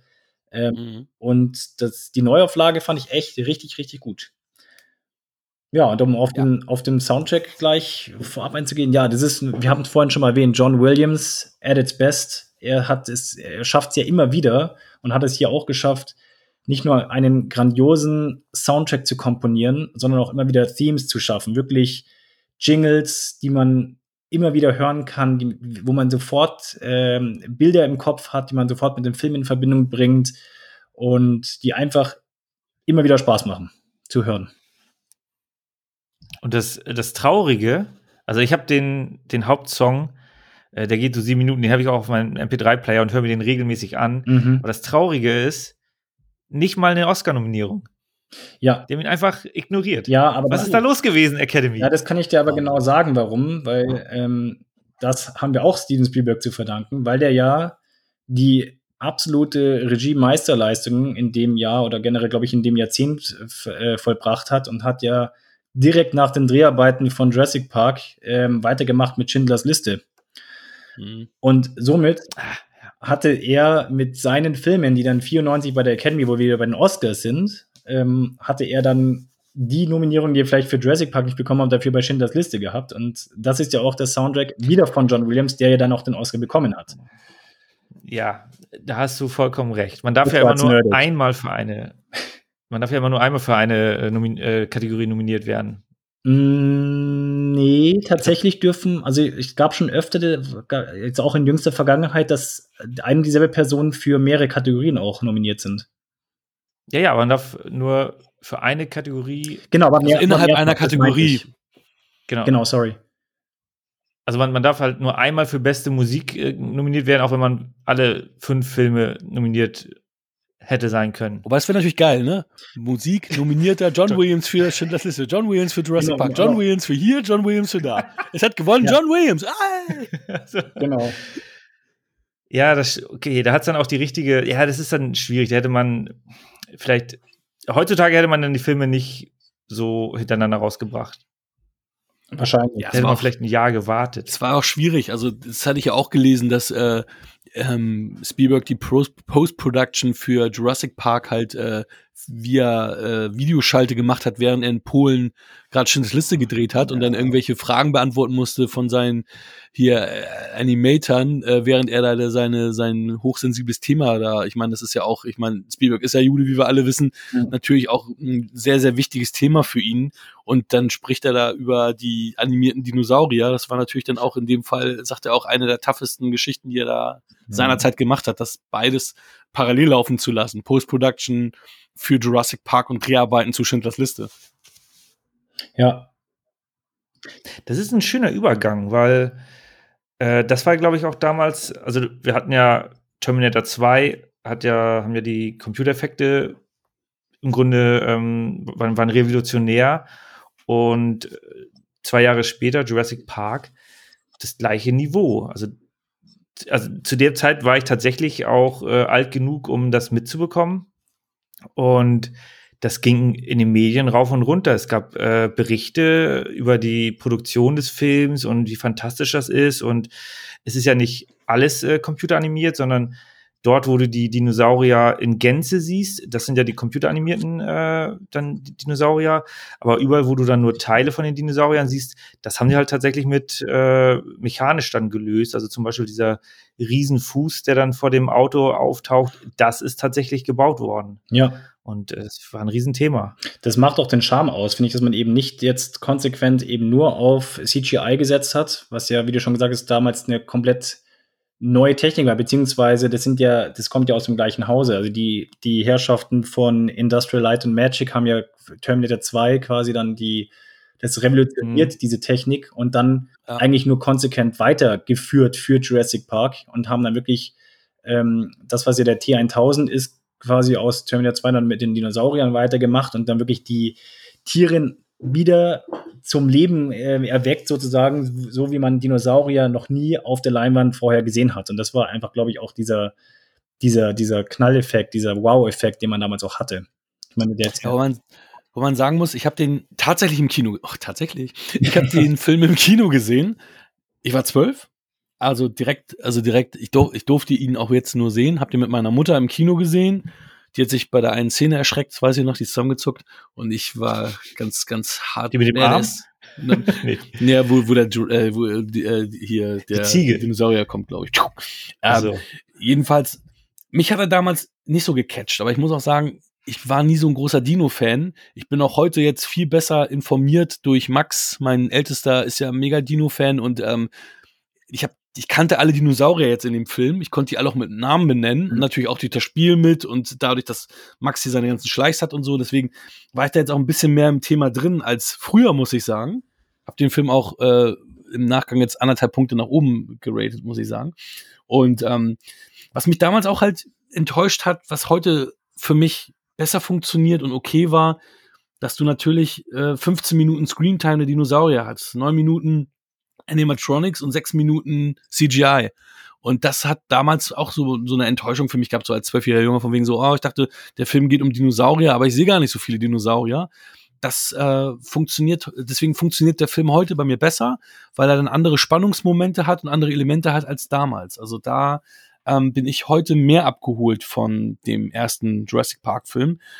Ähm, ich habe den mit meiner Frau zusammen geguckt, weil wir natürlich jetzt entscheiden mussten, darf Max in äh, Jurassic Park schon sehen oder nicht. Wie alt ist Max, er denn? wenn du das Ding hier jetzt der ist sieben und der darf den nicht gucken. Ach, ich doch, auf alle Fälle. Ich, Ach, ich war genau. Ich war noch am überlegen. Doch. Ich, Echt? Ja. Also, ähm, ich, ja, ich finde es interessant, dass du sagst, dass du den früher ähm, nicht so gern mochtest wie jetzt, weil ich bin tatsächlich schon ab der, ähm, ab, der, ab der ersten Sichtung, wie man so schön sagt, bin ich schon total durchgedreht. Ich weiß noch, mein ältester Bruder war genau damals zwölf und durfte den Film im Kino sehen. Und der kam zurück und hat gesagt, die Leute sind alle durchgedreht im Kino, wie toll das alles ist und die haben es gar nicht fassen können, was da abging auf der Leinwand. Und da musste man natürlich erst mal seine äh, zwei Jahre irgendwas warten, bis dann die VHS-Kassette draußen ist. Und den habe ich dann, ich war damals, wann der Film kam, 93 raus, bin 87er Jahrgang. Ja, dann war ich wahrscheinlich, wann, wann habe ich den zum ersten Mal gesehen? Wahrscheinlich so 94, 95 das erste Mal. Mhm. Noch ja, der lief ja auch recht lange im Kino. Ja, das, das kam noch dazu, stimmt. Und ähm, ich war mhm. damals voll im Dino-Fieber. Also es war ja damals auch in den 90s, war das ja auch dann wirklich, dieses Dino-Thema war ja auch in allen möglichen Medien vertreten. Und dann kam nämlich noch Jurassic Park on top. Und ich war dann dem, den Dinosauriern total verfallen. Also ich bin wirklich dann habe sämtliche Dokus mir reingezogen, habe Bücher gelesen. Ich habe tatsächlich, ohne Witz, kurzzeitig überlegt, Paläontologie zu studieren, ähm, oh, cool. weil mich dieses Thema einfach dermaßen interessiert hat und ich ähm, sowas von geflasht bin nach wie vor von der, den, den, den ganz, der ganzen Machart des Films, die, die, die Story, die darum gestrickt wurde und natürlich auch die Dinosaurier an sich. Ich habe und wir haben tatsächlich meine Frau und ich haben tatsächlich vor zwei Jahren eine Reise nach Hawaii gemacht, wo wir uns diverse Schauplätze vor Ort angeguckt haben. Das war richtig cool. Cool. Kann ich mir vorstellen. Auch Lost-Schauplätze oder nur? Waren auch dabei, ja. Da wird ziemlich viel ähm, an, an, einem Ort auch gedreht. Also die, die, die Szene, wo ähm, Tim, Lex und Alan quasi vor den Galimimus wegrennen auf, diese, auf diesem, diesem Valley. Und das ist äh, in der Kualoa Range auf der Hawaii-Insel Oahu.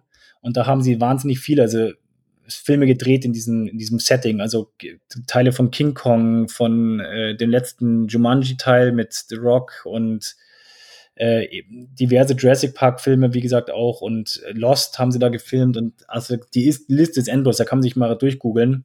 Und es war schon einfach cool, da genau an diesem Baumstamm auch zu, zu, zu stehen, wo dann die sich quasi versteckt haben, die drei, und äh, das, diesen Originalschauplatz sich mal anzugucken. War beeindruckend. Das glaube ich. Ja, also das Buch, ich meine, Michael Crichton hat, glaube ich, zwei Millionen Dollar gekriegt, äh, bevor das Buch überhaupt veröffentlicht wurde für diese Filmrechte. Aber im Endeffekt ist es ja eine Frechheit. Ich meine, das Ding ist eine Abwandlung von Westworld. Ich meine, ich weiß nicht, wann er Westworld geschrieben hat, aber dadurch, dass der Westworld-Film ja in den 70ern war, muss es natürlich deutlich vor Jurassic Park gewesen sein, ähm, zeitlich. Und im Endeffekt ist das Ding ja Westworld mit Dinos. Beim einen sind es Roboter, die durchdrehen, und hier sind es die Dinos. Also hm also leicht abgewandelt und dafür hat er natürlich dann hier schön, ähm, ja, schön mit, mit derselben Idee natürlich hier ähm, auch nochmal richtig, richtig Kasse gemacht. Ne? Also Respekt und Chapeau, Michael Crichton, dafür. Ja, aber ich meine. Ja, aber also es, es gibt, jede Idee ist irgendwann mal schon da gewesen und ich finde, das Setting macht dann eine Menge aus, weil die Grundidee ist ja wirklich, wie auch auf dem Klapptext beschrieben, äh, neuer Freizeitpark soll eröffnet werden. Ich brauche Spezialisten, die den freigeben, weil die Investoren ähm, aufgrund eines Unfalls äh, jetzt äh, kalte Füße bekommen. That's it. Aber allein das Setting mit den Dinosauriern, das ist schon, das ist schon ein guter Kniff. Ja, aber es ist, die Grundprämisse ist ja die gleiche. Nur, dass es bei den anderen Androiden sind. Also, es ist beides ein Freizeitpark.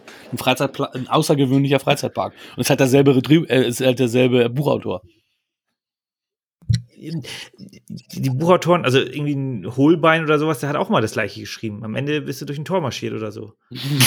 halt, ja, hast halt eins gelesen, hast halt alle gelesen. Aber ich habe nur zwei Hohlbeins gelesen, deswegen oder Hohlbeine. ähm, deswegen kann ich es nicht genau sagen.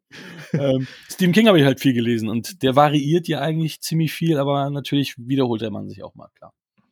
Okay, okay, Punkt für nee, ich, ich weiß, ich weiß, was, was du meinst, aber ich finde trotzdem ist es ähm, auch das, was Michael sagt, wirklich ähm, dadurch, dass du halt vorher Dinosaurier in der Form nicht halt so auf der Leinwand gesehen hast. Also jetzt reden wir mal nur von der von der von der Buchadaption.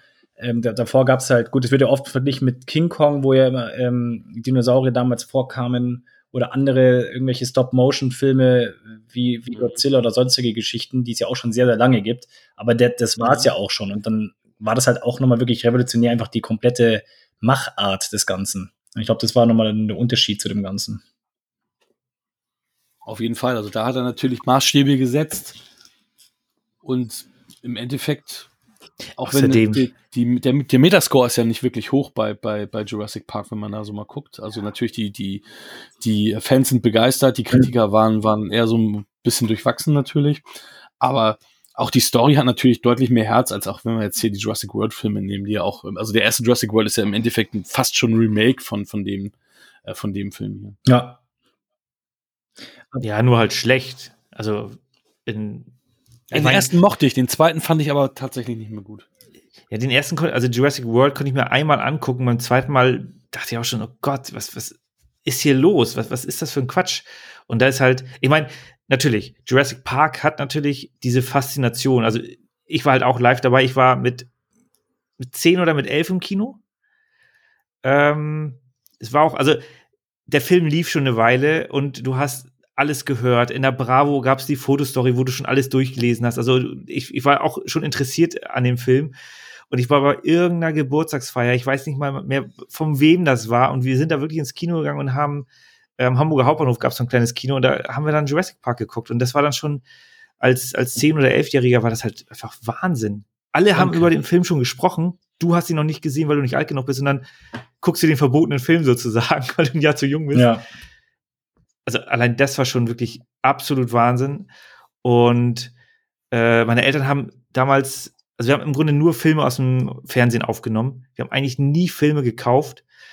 Und dann kam mein Vater irgendwann äh, vom Einkaufen so, ja, ich habe hier Jurassic Park auf Videokassette. Also was? Du kaufst den Film auf Videokassette? Das hast du noch nie gemacht. Mhm. Und das, das, war halt die äh, Version, ähm, wo äh, die, die Hülle äh, so fossilienartig aussah. Also war halt schon eine richtig coole äh, Fassung. Natürlich Videokassette.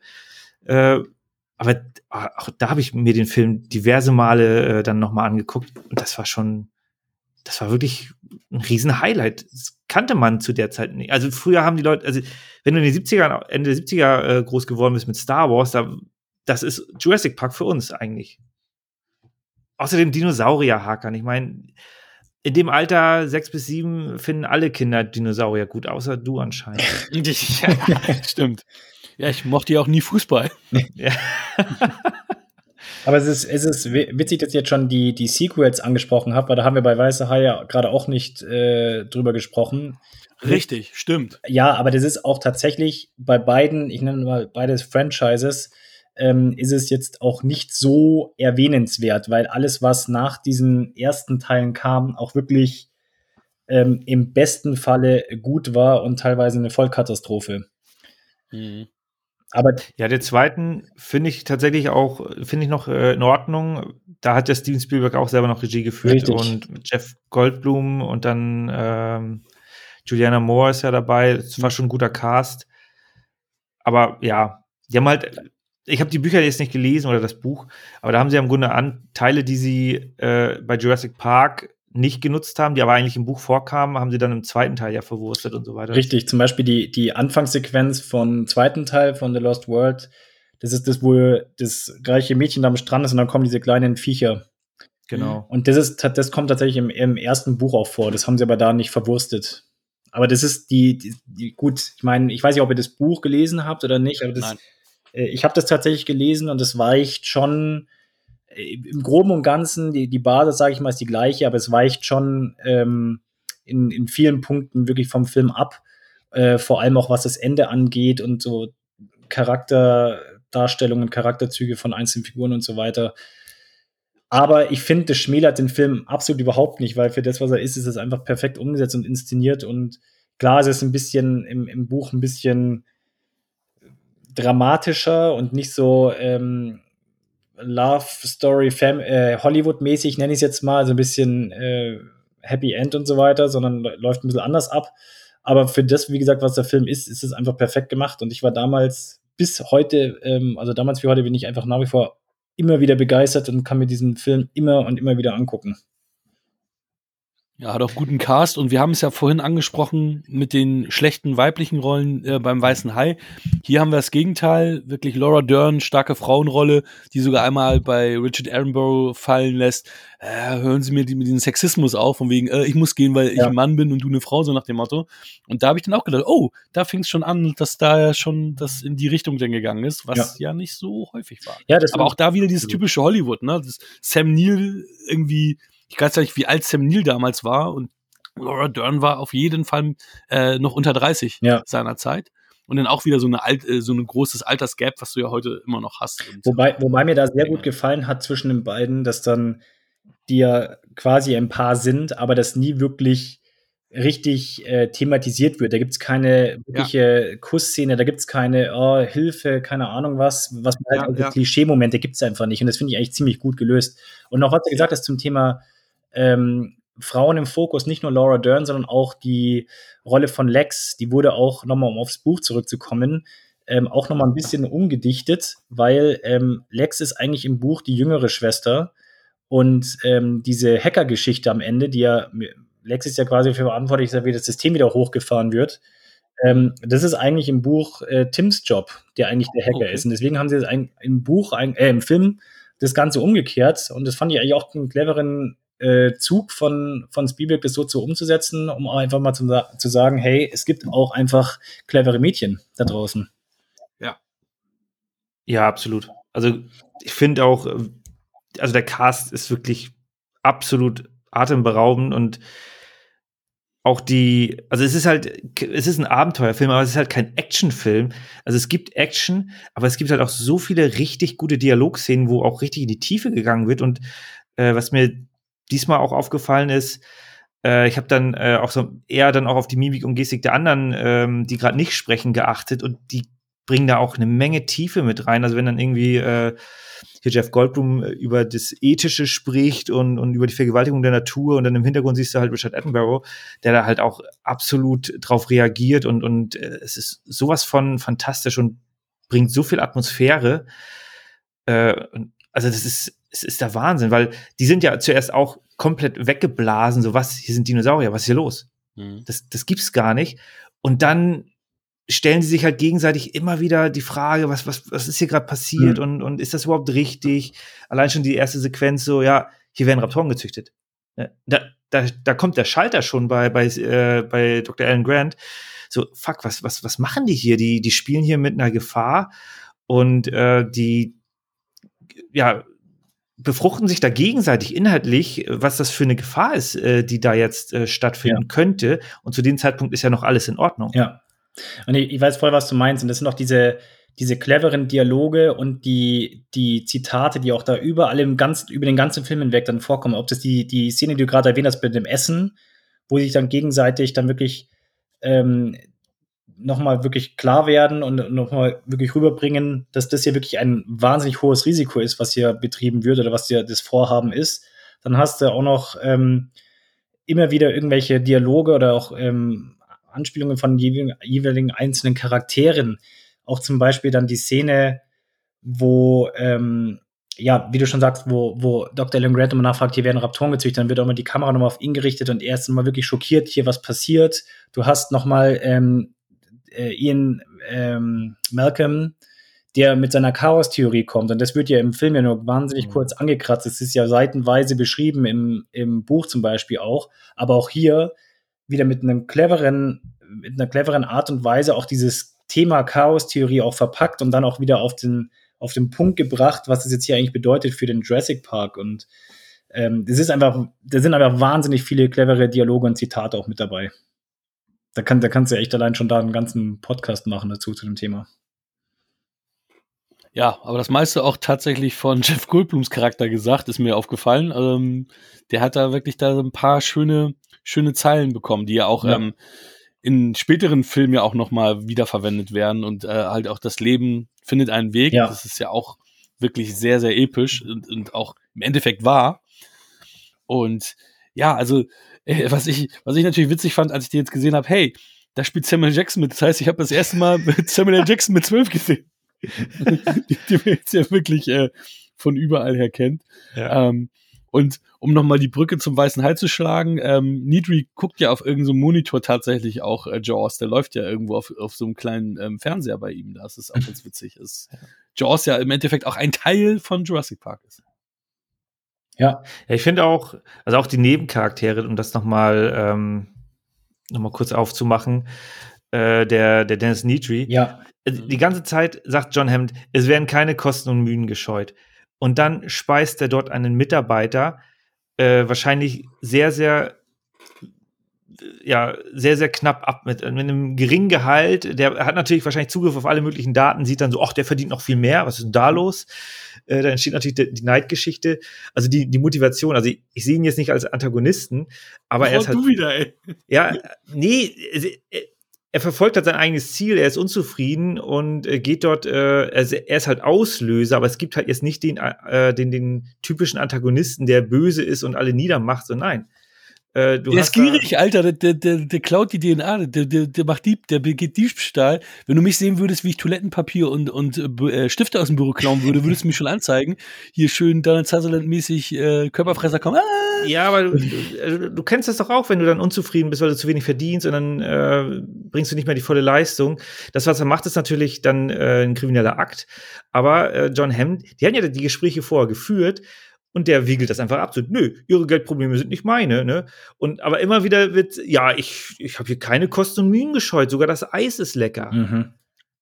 Aber wir wissen ja nicht, was er verdient. Vielleicht verdient er ja viel. Ich meine, guck dir an, äh, ein gewisser Kerl, den wir kennen, der, der halt auch nie den Hals ja. vollgekriegt. Der wollte immer mehr haben. Diesmal nenne ich den Namen nicht. Ich habe ihn mal genannt, das fand sie nicht gut.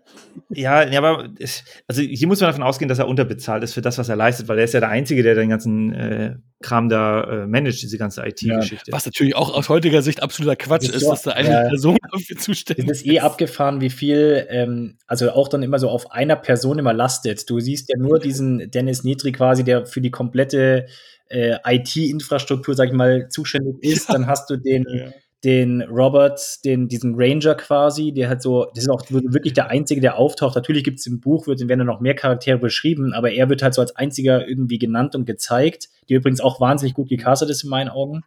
Mhm. Ähm, und auch geil ist tatsächlich der, der, der Anwalt, der da mitfährt der ähm, wirklich, das ist ja auch das Geile, wo wir gerade so bei, beim Thema sind, eine Person ähm, stemmt irgendwie alles, der soll ja irgendwie, also ein Anwalt soll diesen Park abnehmen und für mehrere Investoren sprechen.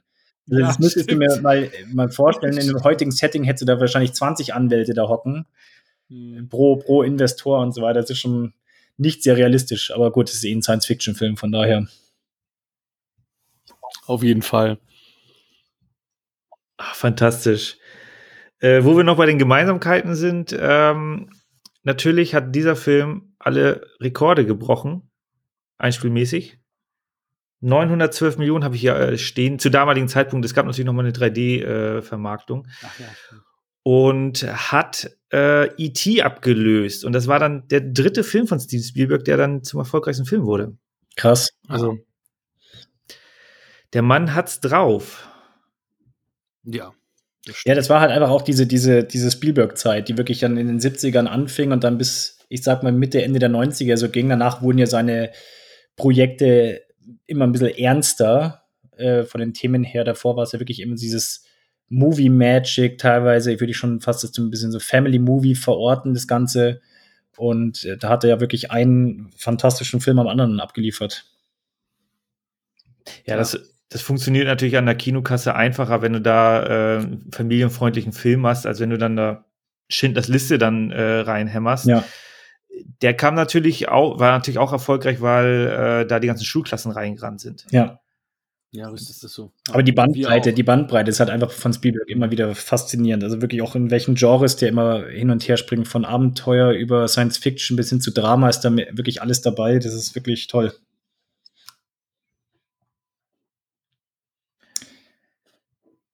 Schön. Das ist Was? so das genutze das schon? Schweigen. ich wollte wollt sagen, wenn das, wenn das Schweigen ist, dann ist, sind ja die meisten satt, satt gefressen und haben, haben nichts mehr, haben nichts mehr ja, ich, ich, ich, könnte noch das eine oder andere sagen, so ist nicht. wenn du willst, kannst du noch was droppen, klar.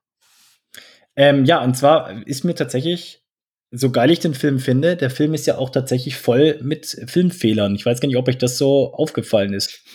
Und Hau sie mal raus. Nee, es ist tatsächlich, ähm, mir, mir sind viele auch, es gibt ja mittlerweile auch so Filmseiten, die dann die ganzen Filmfehler mit äh, tracken und was weiß ich was, aber mir sind, ist es teilweise schon als Kind aufgefallen, ähm, dass da wirklich, weil ich ja, gut, ich muss auch dazu, ich muss auch gestehen, ich habe den Film wirklich zigmal gesehen. Also es ist wirklich, keine Ahnung, ich kann da teilweise ganze Passagen mitsprechen, so oft habe ich den gesehen und ach, da ist, diese, die, da ist ja die, wahrscheinlich die berühmteste Szene, ist ja die, wo, wo sie quasi äh, beim T-Rex-Gehege dann anhalten, weil ja natürlich dann der ganze Park dann ausfällt und der T-Rex sich dann aus dem, übrigens ist es die beste Szene im Film in meinen Augen, die Szene bei, bei Nacht äh, mit Regen, wo dann der T-Rex aus dem Käfig rauskommt und also, oder aus dem Gehege vielmehr.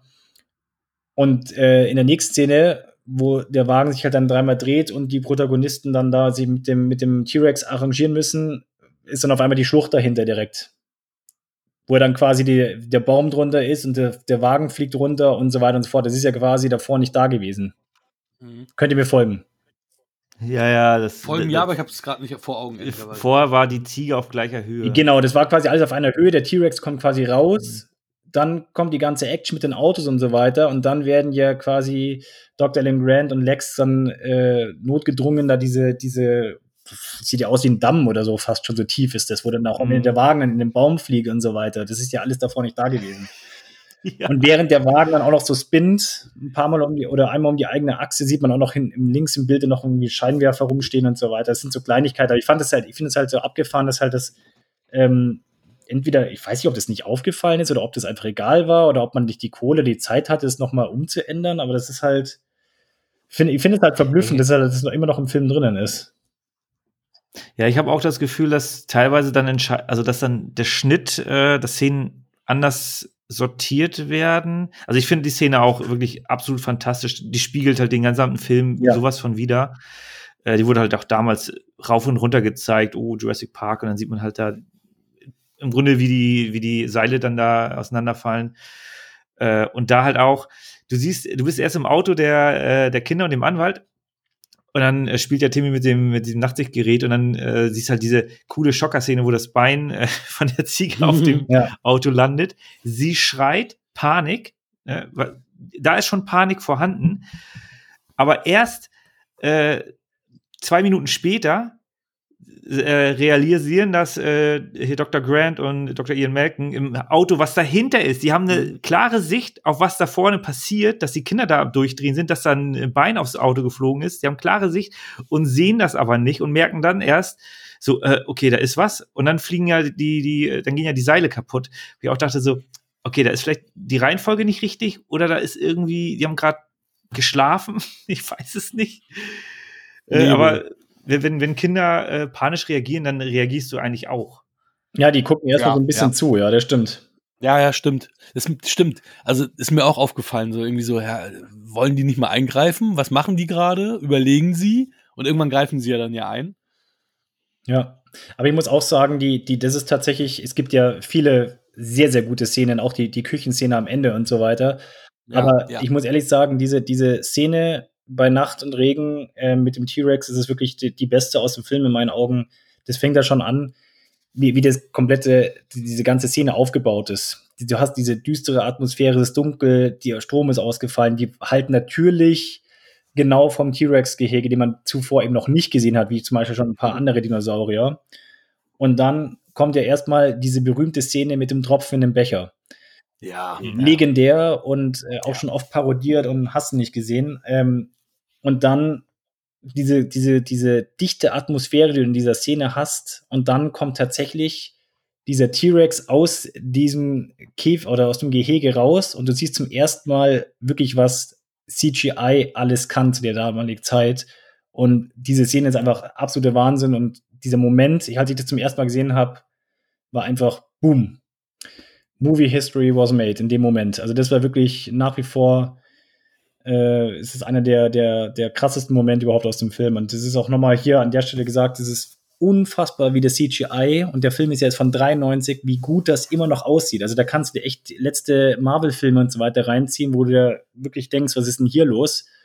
Ähm, Danke, endlich, das, endlich teilt mal jemand die Meinung. ah ja, warum? Ja, ich finde, Marvel-CGI-Geschichten sind nicht gut. Also ja, kommt immer darauf an. Also ich, ich, sag, ich sag ja, ich finde, ich finde, bei, bei, bei Marvel findest du teilweise wirklich äh, schlechtere Effekte ähm, ja. als mhm. jetzt zu der damaligen Zeit. Also klar, das ist natürlich auch alles ein bisschen in die Jahre gekommen. Was man auch zum Beispiel an der Szene sieht mit dem Brachiosaurus zu, zu Beginn, wo sie dann aus dem Jeep ja. aussteigen. Übrigens auch in der Wahnsinnsszene.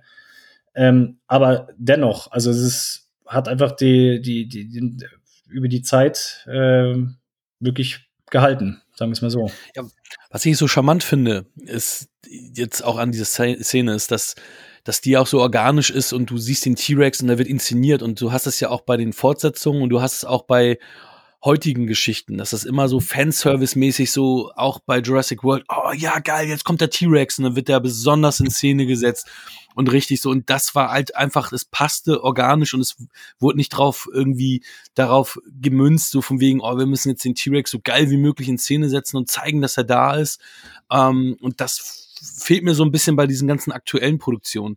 Das hat mich auch schon so gestört bei Indiana Jones 5, dass da irgendwie die Peitsche und Vier. der Hut irgendwie andauernd in Großaufnahme, ja. Close-up in Szene gesetzt sind und dann kommt die Musik dazu. Das ist dann nicht organisch, sondern es ist einfach nur so wir zelebrieren jetzt diese Geilness und wir zelebrieren in Jurassic World zum Beispiel, wir zelebrieren jetzt, dass jetzt der Indominus Rex oder wer auch immer da es war, aufgehalten wird von, oder die Velociraptoren keine von dem T-Rex und so und, und hier passt das halt alles zusammen, ist organisch und ist eine tolle Szene.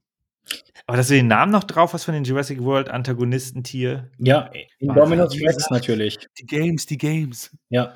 Nee, aber das Fantastisch. Ist, das ist, aber natürlich hat man dann den Fokus, natürlich es, es tauchen im Buch wesentlich mehr Dinosaurier auf und es tauchen ja auch im Film diverse auf, aber der Fokus sitzt halt einfach oder wird halt tatsächlich auf den T-Rex und auf die Raptoren gesetzt. Das ist ja in den anderen Filmen nicht viel anders, die dann noch danach ja. kamen.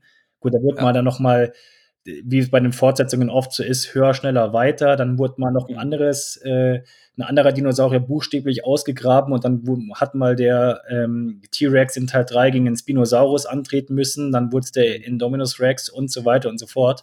Aber nichtsdestotrotz war halt der T-Rex immer so, wie ihr schon gesagt habt, so der Hero. Und es war auch der Grund tatsächlich, warum Spielberg den T-Rex nochmal am Ende eingebaut hat, in der letzten Szene, in diesem Visitor Center oder was es ist wo er dann nochmal dieser Endfight zwischen Raptoren und den, und den T-Rex quasi ist. Das war eigentlich in der ursprünglichen, im ursprünglichen Ende nicht so vorgesehen. Und dann hat aber Spielberg gesagt, nee, das kann man nicht machen. Der T-Rex ist mehr oder weniger so der, der, der Hero äh, oder der, der, der Hero-Dinosaurier, den müssen wir nochmal in irgendeiner Form bringen. Und deswegen ist das Ende dann so geworden, jetzt, wie wir es kennen. Ich finde auch, da, da das ist natürlich immer so diese Szene, so ja, okay, die amerikanische Flagge fliegt durch, äh, so what. Aber da finde ich das auch überhaupt nicht störend, dass dann das Banner äh, runterfällt und dann steht da, wenn der T-Rex äh, rumschreit, ähm, das, äh, als die äh, Dinosaurier die Erde ja. ähm, regiert haben. Ja. Fantastisch. Es ist halt, äh, Steven Spielberg hat es da halt dann doch drauf, auch was er alles geplantet hat und dann wird es halt irgendwann wieder aufgegriffen und so. Das ist, der, der Mann ist wirklich gut. Der weiß, wie man Filme macht. Ja, und es ist ja ähm, nicht nur das, sondern ich weiß nicht, ob er das, das habe ich auch mal gelesen. Da waren ja neben Spielberg waren ja noch andere Regisseure und Studios im Rennen für die, für die Filmrechte. Mhm. Und da waren tatsächlich auch, da war Fox mit dabei und ich glaube, ich weiß gar nicht, Paramount, nee, nicht Paramount, ich, ähm, äh, ob es Warner war oder Sony, weiß ich jetzt gar nicht mehr, aber da waren, da wurden auch dann Regie, Regisseure gejobbt wie Richard Donner oder auch Tim Burton. Und gerade bei Tim Burton haben wir echt gedacht, hm. wie der Film wohl ausgesehen hätte. Also das ist ja echt abgefahren. ja, ich weiß nur von Cameron. Ich weiß, dass Cameron auch was machen wollte, dass er aber auch selber gesagt hat, das wäre viel dunkler gewesen, das wäre so eher auch so Aliens-Style, wie er sich mhm. vorgestellt hat. Und das ist total, wäre totaler Quatsch gewesen, weil Dinosaurier kindgerecht gemacht werden sollten. Deswegen war er dann froh, dass Spielberg diesen Film gemacht hat. Mhm. Und er hatte, hatte auch für, äh, für die Sam Neill-Rolle, glaube ich, war das sogar, hat er ähm, Arnold Schwarzenegger äh, Ernsthaft? Also, also das ist schon alles wieder, ne, also ja. Dann hätten wir nicht so tiefe Dialoge. Nee. ja, aber ich habe auch gehört, dass ähm, oder gelesen, dass Kurt Russell auch, also hier Fehler für Michi, Kurt Russell im Gespräch war, auch, ähm, aber das Budget halt sein, sein, sein Gehalt äh, entsprechend nicht äh, standhalten konnte. Und deswegen haben wir jetzt mit Sam Neill aber auch einen fantastischen Ersatz bekommen. Aber ich muss, ich, ich kann nicht beruhigen, Hakan, den Film finde ich auch so einfach phänomenal. Aber das Ding ist jetzt, ich finde auch, ich fand es gerade gut, dass der, der Cast, den wir hier haben, ist eben, das sind schon alles bekannte Schauspieler gewesen. Gerade Richard Attenborough zum Beispiel jetzt auch von mit unter anderem äh, The Great Escape zum Beispiel. Aber ähm, im Groben und Ganzen. auch eher als Regisseur bekannt gewesen, auch da. Richtig, schon, ne? richtig. Aber das waren jetzt keine wirklich so Triple A, ähm, mhm. keine Ahnung, äh, Schauspieler, die du, die irgendwie in den Anfang der 90er so krass gefeiert wurden. Du hättest jetzt genauso auch einen Kevin Costner, irgendwie Mel Gibson oder keine Ahnung was reinsetzen können. Also wirklich die krass mhm. gefragten Schauspieler. Das hat man eben bewusst hier aus, oder vielleicht aus Kostengründen nicht gemacht. Und ich finde aber, das, das ist trotzdem mega stimmig, weil ähm, das ist auch gar nicht wichtig, dass es hier irgendwelche AAA-Schauspieler in dem Film sind, sondern einfach, dass die Charaktere einfach geil verkörpert werden von Schauspielern. Das passt einfach perfekt hier. Da ist jede Rolle sowas von gut gecastet und die harmonieren ja. auch alle so perfekt miteinander.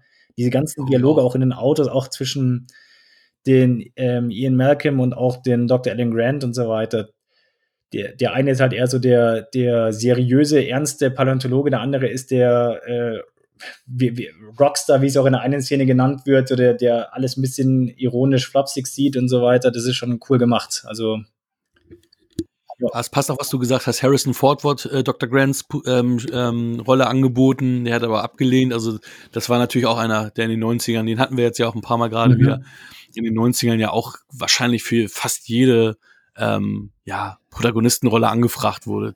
Also Wahnsinn, dass die da jetzt aber als natürlich, ich meine, die Dinosaurier sind auch hier im Fokus, dass sie da dann auf größere Namen verzichtet haben, aus welchen Gründen auch immer, weil die ja dann auch abgelehnt haben. Passt hier aber wirklich, wirklich sehr, sehr gut. Und die Kinder sind nicht so nervig. Also ich, ich habe ja echt ein Problem ja. immer mit so Kinderdarstellern. Das ja, meistens, es geht, meistens geht das gar nicht. In, ja, also, und das sieht man auch zum Beispiel in Teil 2. Also da ist ja die Tochter von, von Jeff Goldblum da ähm, auch mit Protagonistin, würde ich mal sagen. Und die ist ab Sekunde 1 todesnervig. Und in, in Teil 3 ist es nichts anderes. Und ich finde in dem Teil hier, es ist okay. Also es, es, es gibt schon nervige Szenen, aber es ist, hält sich in Grenzen, muss ich sagen. Ja, das stimmt. Ja, Laura Dern und Jeff Goldblum sollen ja dann auch angebändelt haben. Die waren dann zwei Jahre ein Paar. Mm. Hat Dr. Ian Malkin das doch äh, geschafft. genau. ja, Männer, wollen wir zu unseren Wertungen kommen? Ja, also ich, ich mache das mal kurz und knapp, weil das ist halt, äh, wie schon gesagt, da gibt es keine Abzüge. Äh, einer meiner absoluten All-Time-Favorites. Ich gucke mir den immer wieder gerne an. Zehn von zehn. Hm, Wahnsinn. Cornelius, bei dir wahrscheinlich ähnlich geartet. Ja, ich kann mich da eigentlich nur komplett anschließen. Es ist ähm, definitiv einer meiner absoluten Lieblingsfilme, die ich schon seit, ja, keine Ahnung, wie oft gesehen habe und schon seit Kindesalter geliebt habe, diesen Film. Und ähm, auch als ich vor, äh, vor ein paar Jahren in den Universal Studios in, in Orlando durch den nachgebauten Jurassic Park gelaufen bin und dann die Musik auch im Hintergrund lief, durch, den, durch jedes Gebüsch und so weiter, lief die Musik. Das ist einfach immer wieder einfach ein, ein cooles Feeling, cooles Setting, einfach ein richtig cooles Franchise und deswegen gibt es von mir auch 10 von 10. Ja, ich hatte ja gesagt, ich habe eine Aufwertung vorgenommen. Ich war immer bei 6 von 10, ich bin jetzt bei 7,5. Immerhin. Traurig. Ja, es ist nicht ganz nachvollziehbar, aber bitte. Geschmack, Geschmack, Geschmäcker sind verschieden. Cool. Leute, hat mir Spaß gemacht. Ich danke euch sehr, dass ihr da wart. Also Michi, du bist ja sowieso immer da. Da kann ich ja, ob ich will oder nicht, ich, ich habe dich immer an meiner Seite oder du mich an, an deiner, wie auch immer man äh, die Folgen gerade aufgezogen hat. Ja, noch ähm, halten wir durch, ne? Genau. ja, vertraglich festgelegt, ne? Gar keine andere Chance, äh, gegenseitig äh, das zu machen. Äh, Cornelius, erzähl noch mal bitte etwas, äh, wo findet man dich genau? Was kann man machen, um dich zu supporten? Wo finde ich dich? Ähm, supporten könnt ihr mich, beziehungsweise ihr könnt ähm, gerne von mir Reviews lesen unter dem Namen Das Daumenkino zu finden, vor allem bei Instagram und Letterboxd. Facebook mache ich noch so ein bisschen nebenher, aber die Hauptkanäle sind Instagram und Letterboxd, wie gesagt, wo ich, wie schon mal eingangs äh, oder eingehend erwähnt, ähm, kurze Reviews schreibe zu Filmen aus sämtlichsten Genres, kreuz und quer. Schaut vorbei, freue mich. Sehr schön. Mike, wie ist denn das in der nächsten Folge? Kannst du uns einen kleinen Appetizer, Teaser geben, was uns da erwartet? Ah ja, jetzt habe ich natürlich das wieder nicht vorbereitet. Äh, aber ähm, in dem in der vorletzten Folge war es ja, glaube ich, äh, wo wir über Kopfgeld gesprochen haben, da wurde äh, auch über einen Film gesprochen, und den werden wir uns antun. Es geht um die Eloy und die äh, ist Morlocks, glaube ich, ne? Oder sowas? Mhm. Morlocks, genau. Und da gucken wir uns das Original an. Ich wollte gerade sagen, Guy Pierce, dein Lieblingsschauspieler. ja, nee, nicht ganz. Äh, ja, das Gut. ist. Äh, Cornelius, weißt du, über welchen Film gerade äh, welchen Film gesprochen Nee, wird? ich komme gerade nicht drauf, so richtig. Über Guy, was vom Guy Pierce-Film? Der Pierce-Film war, war das Remake. War, wer, wer, ist das eigentlich? Weiß Robert Mitchum oder wer ist der Hauptdarsteller? Ja, warte mal. es gibt ja Internet. Äh, nee, Robert Mitchum. Rod Taylor. Rod Taylor, ja. Die, die ich 1960. The Time die, Machine. Oh, genau. Mhm. The Time Machine. Die, die Time Machine. Ah, cool, Time Machine. cool, freue mich. Ja, ich mich auch. Dann moderiere bitte ab, Mike. Ich, ich bin unvorbereitet. Och, Eben war ich schon unvorbereitet. Einen wunderschönen Abend im Namen von Mike. Hakan, danke, dass du dabei warst. Und ich freue mich jedes Mal wieder, wenn ich dein Lächeln sehen darf. Danke, Hakan. Danke, Cornelius. Mein Name ist Michael Wünsch. Gute Nacht. Bis denn. Danke. Ciao.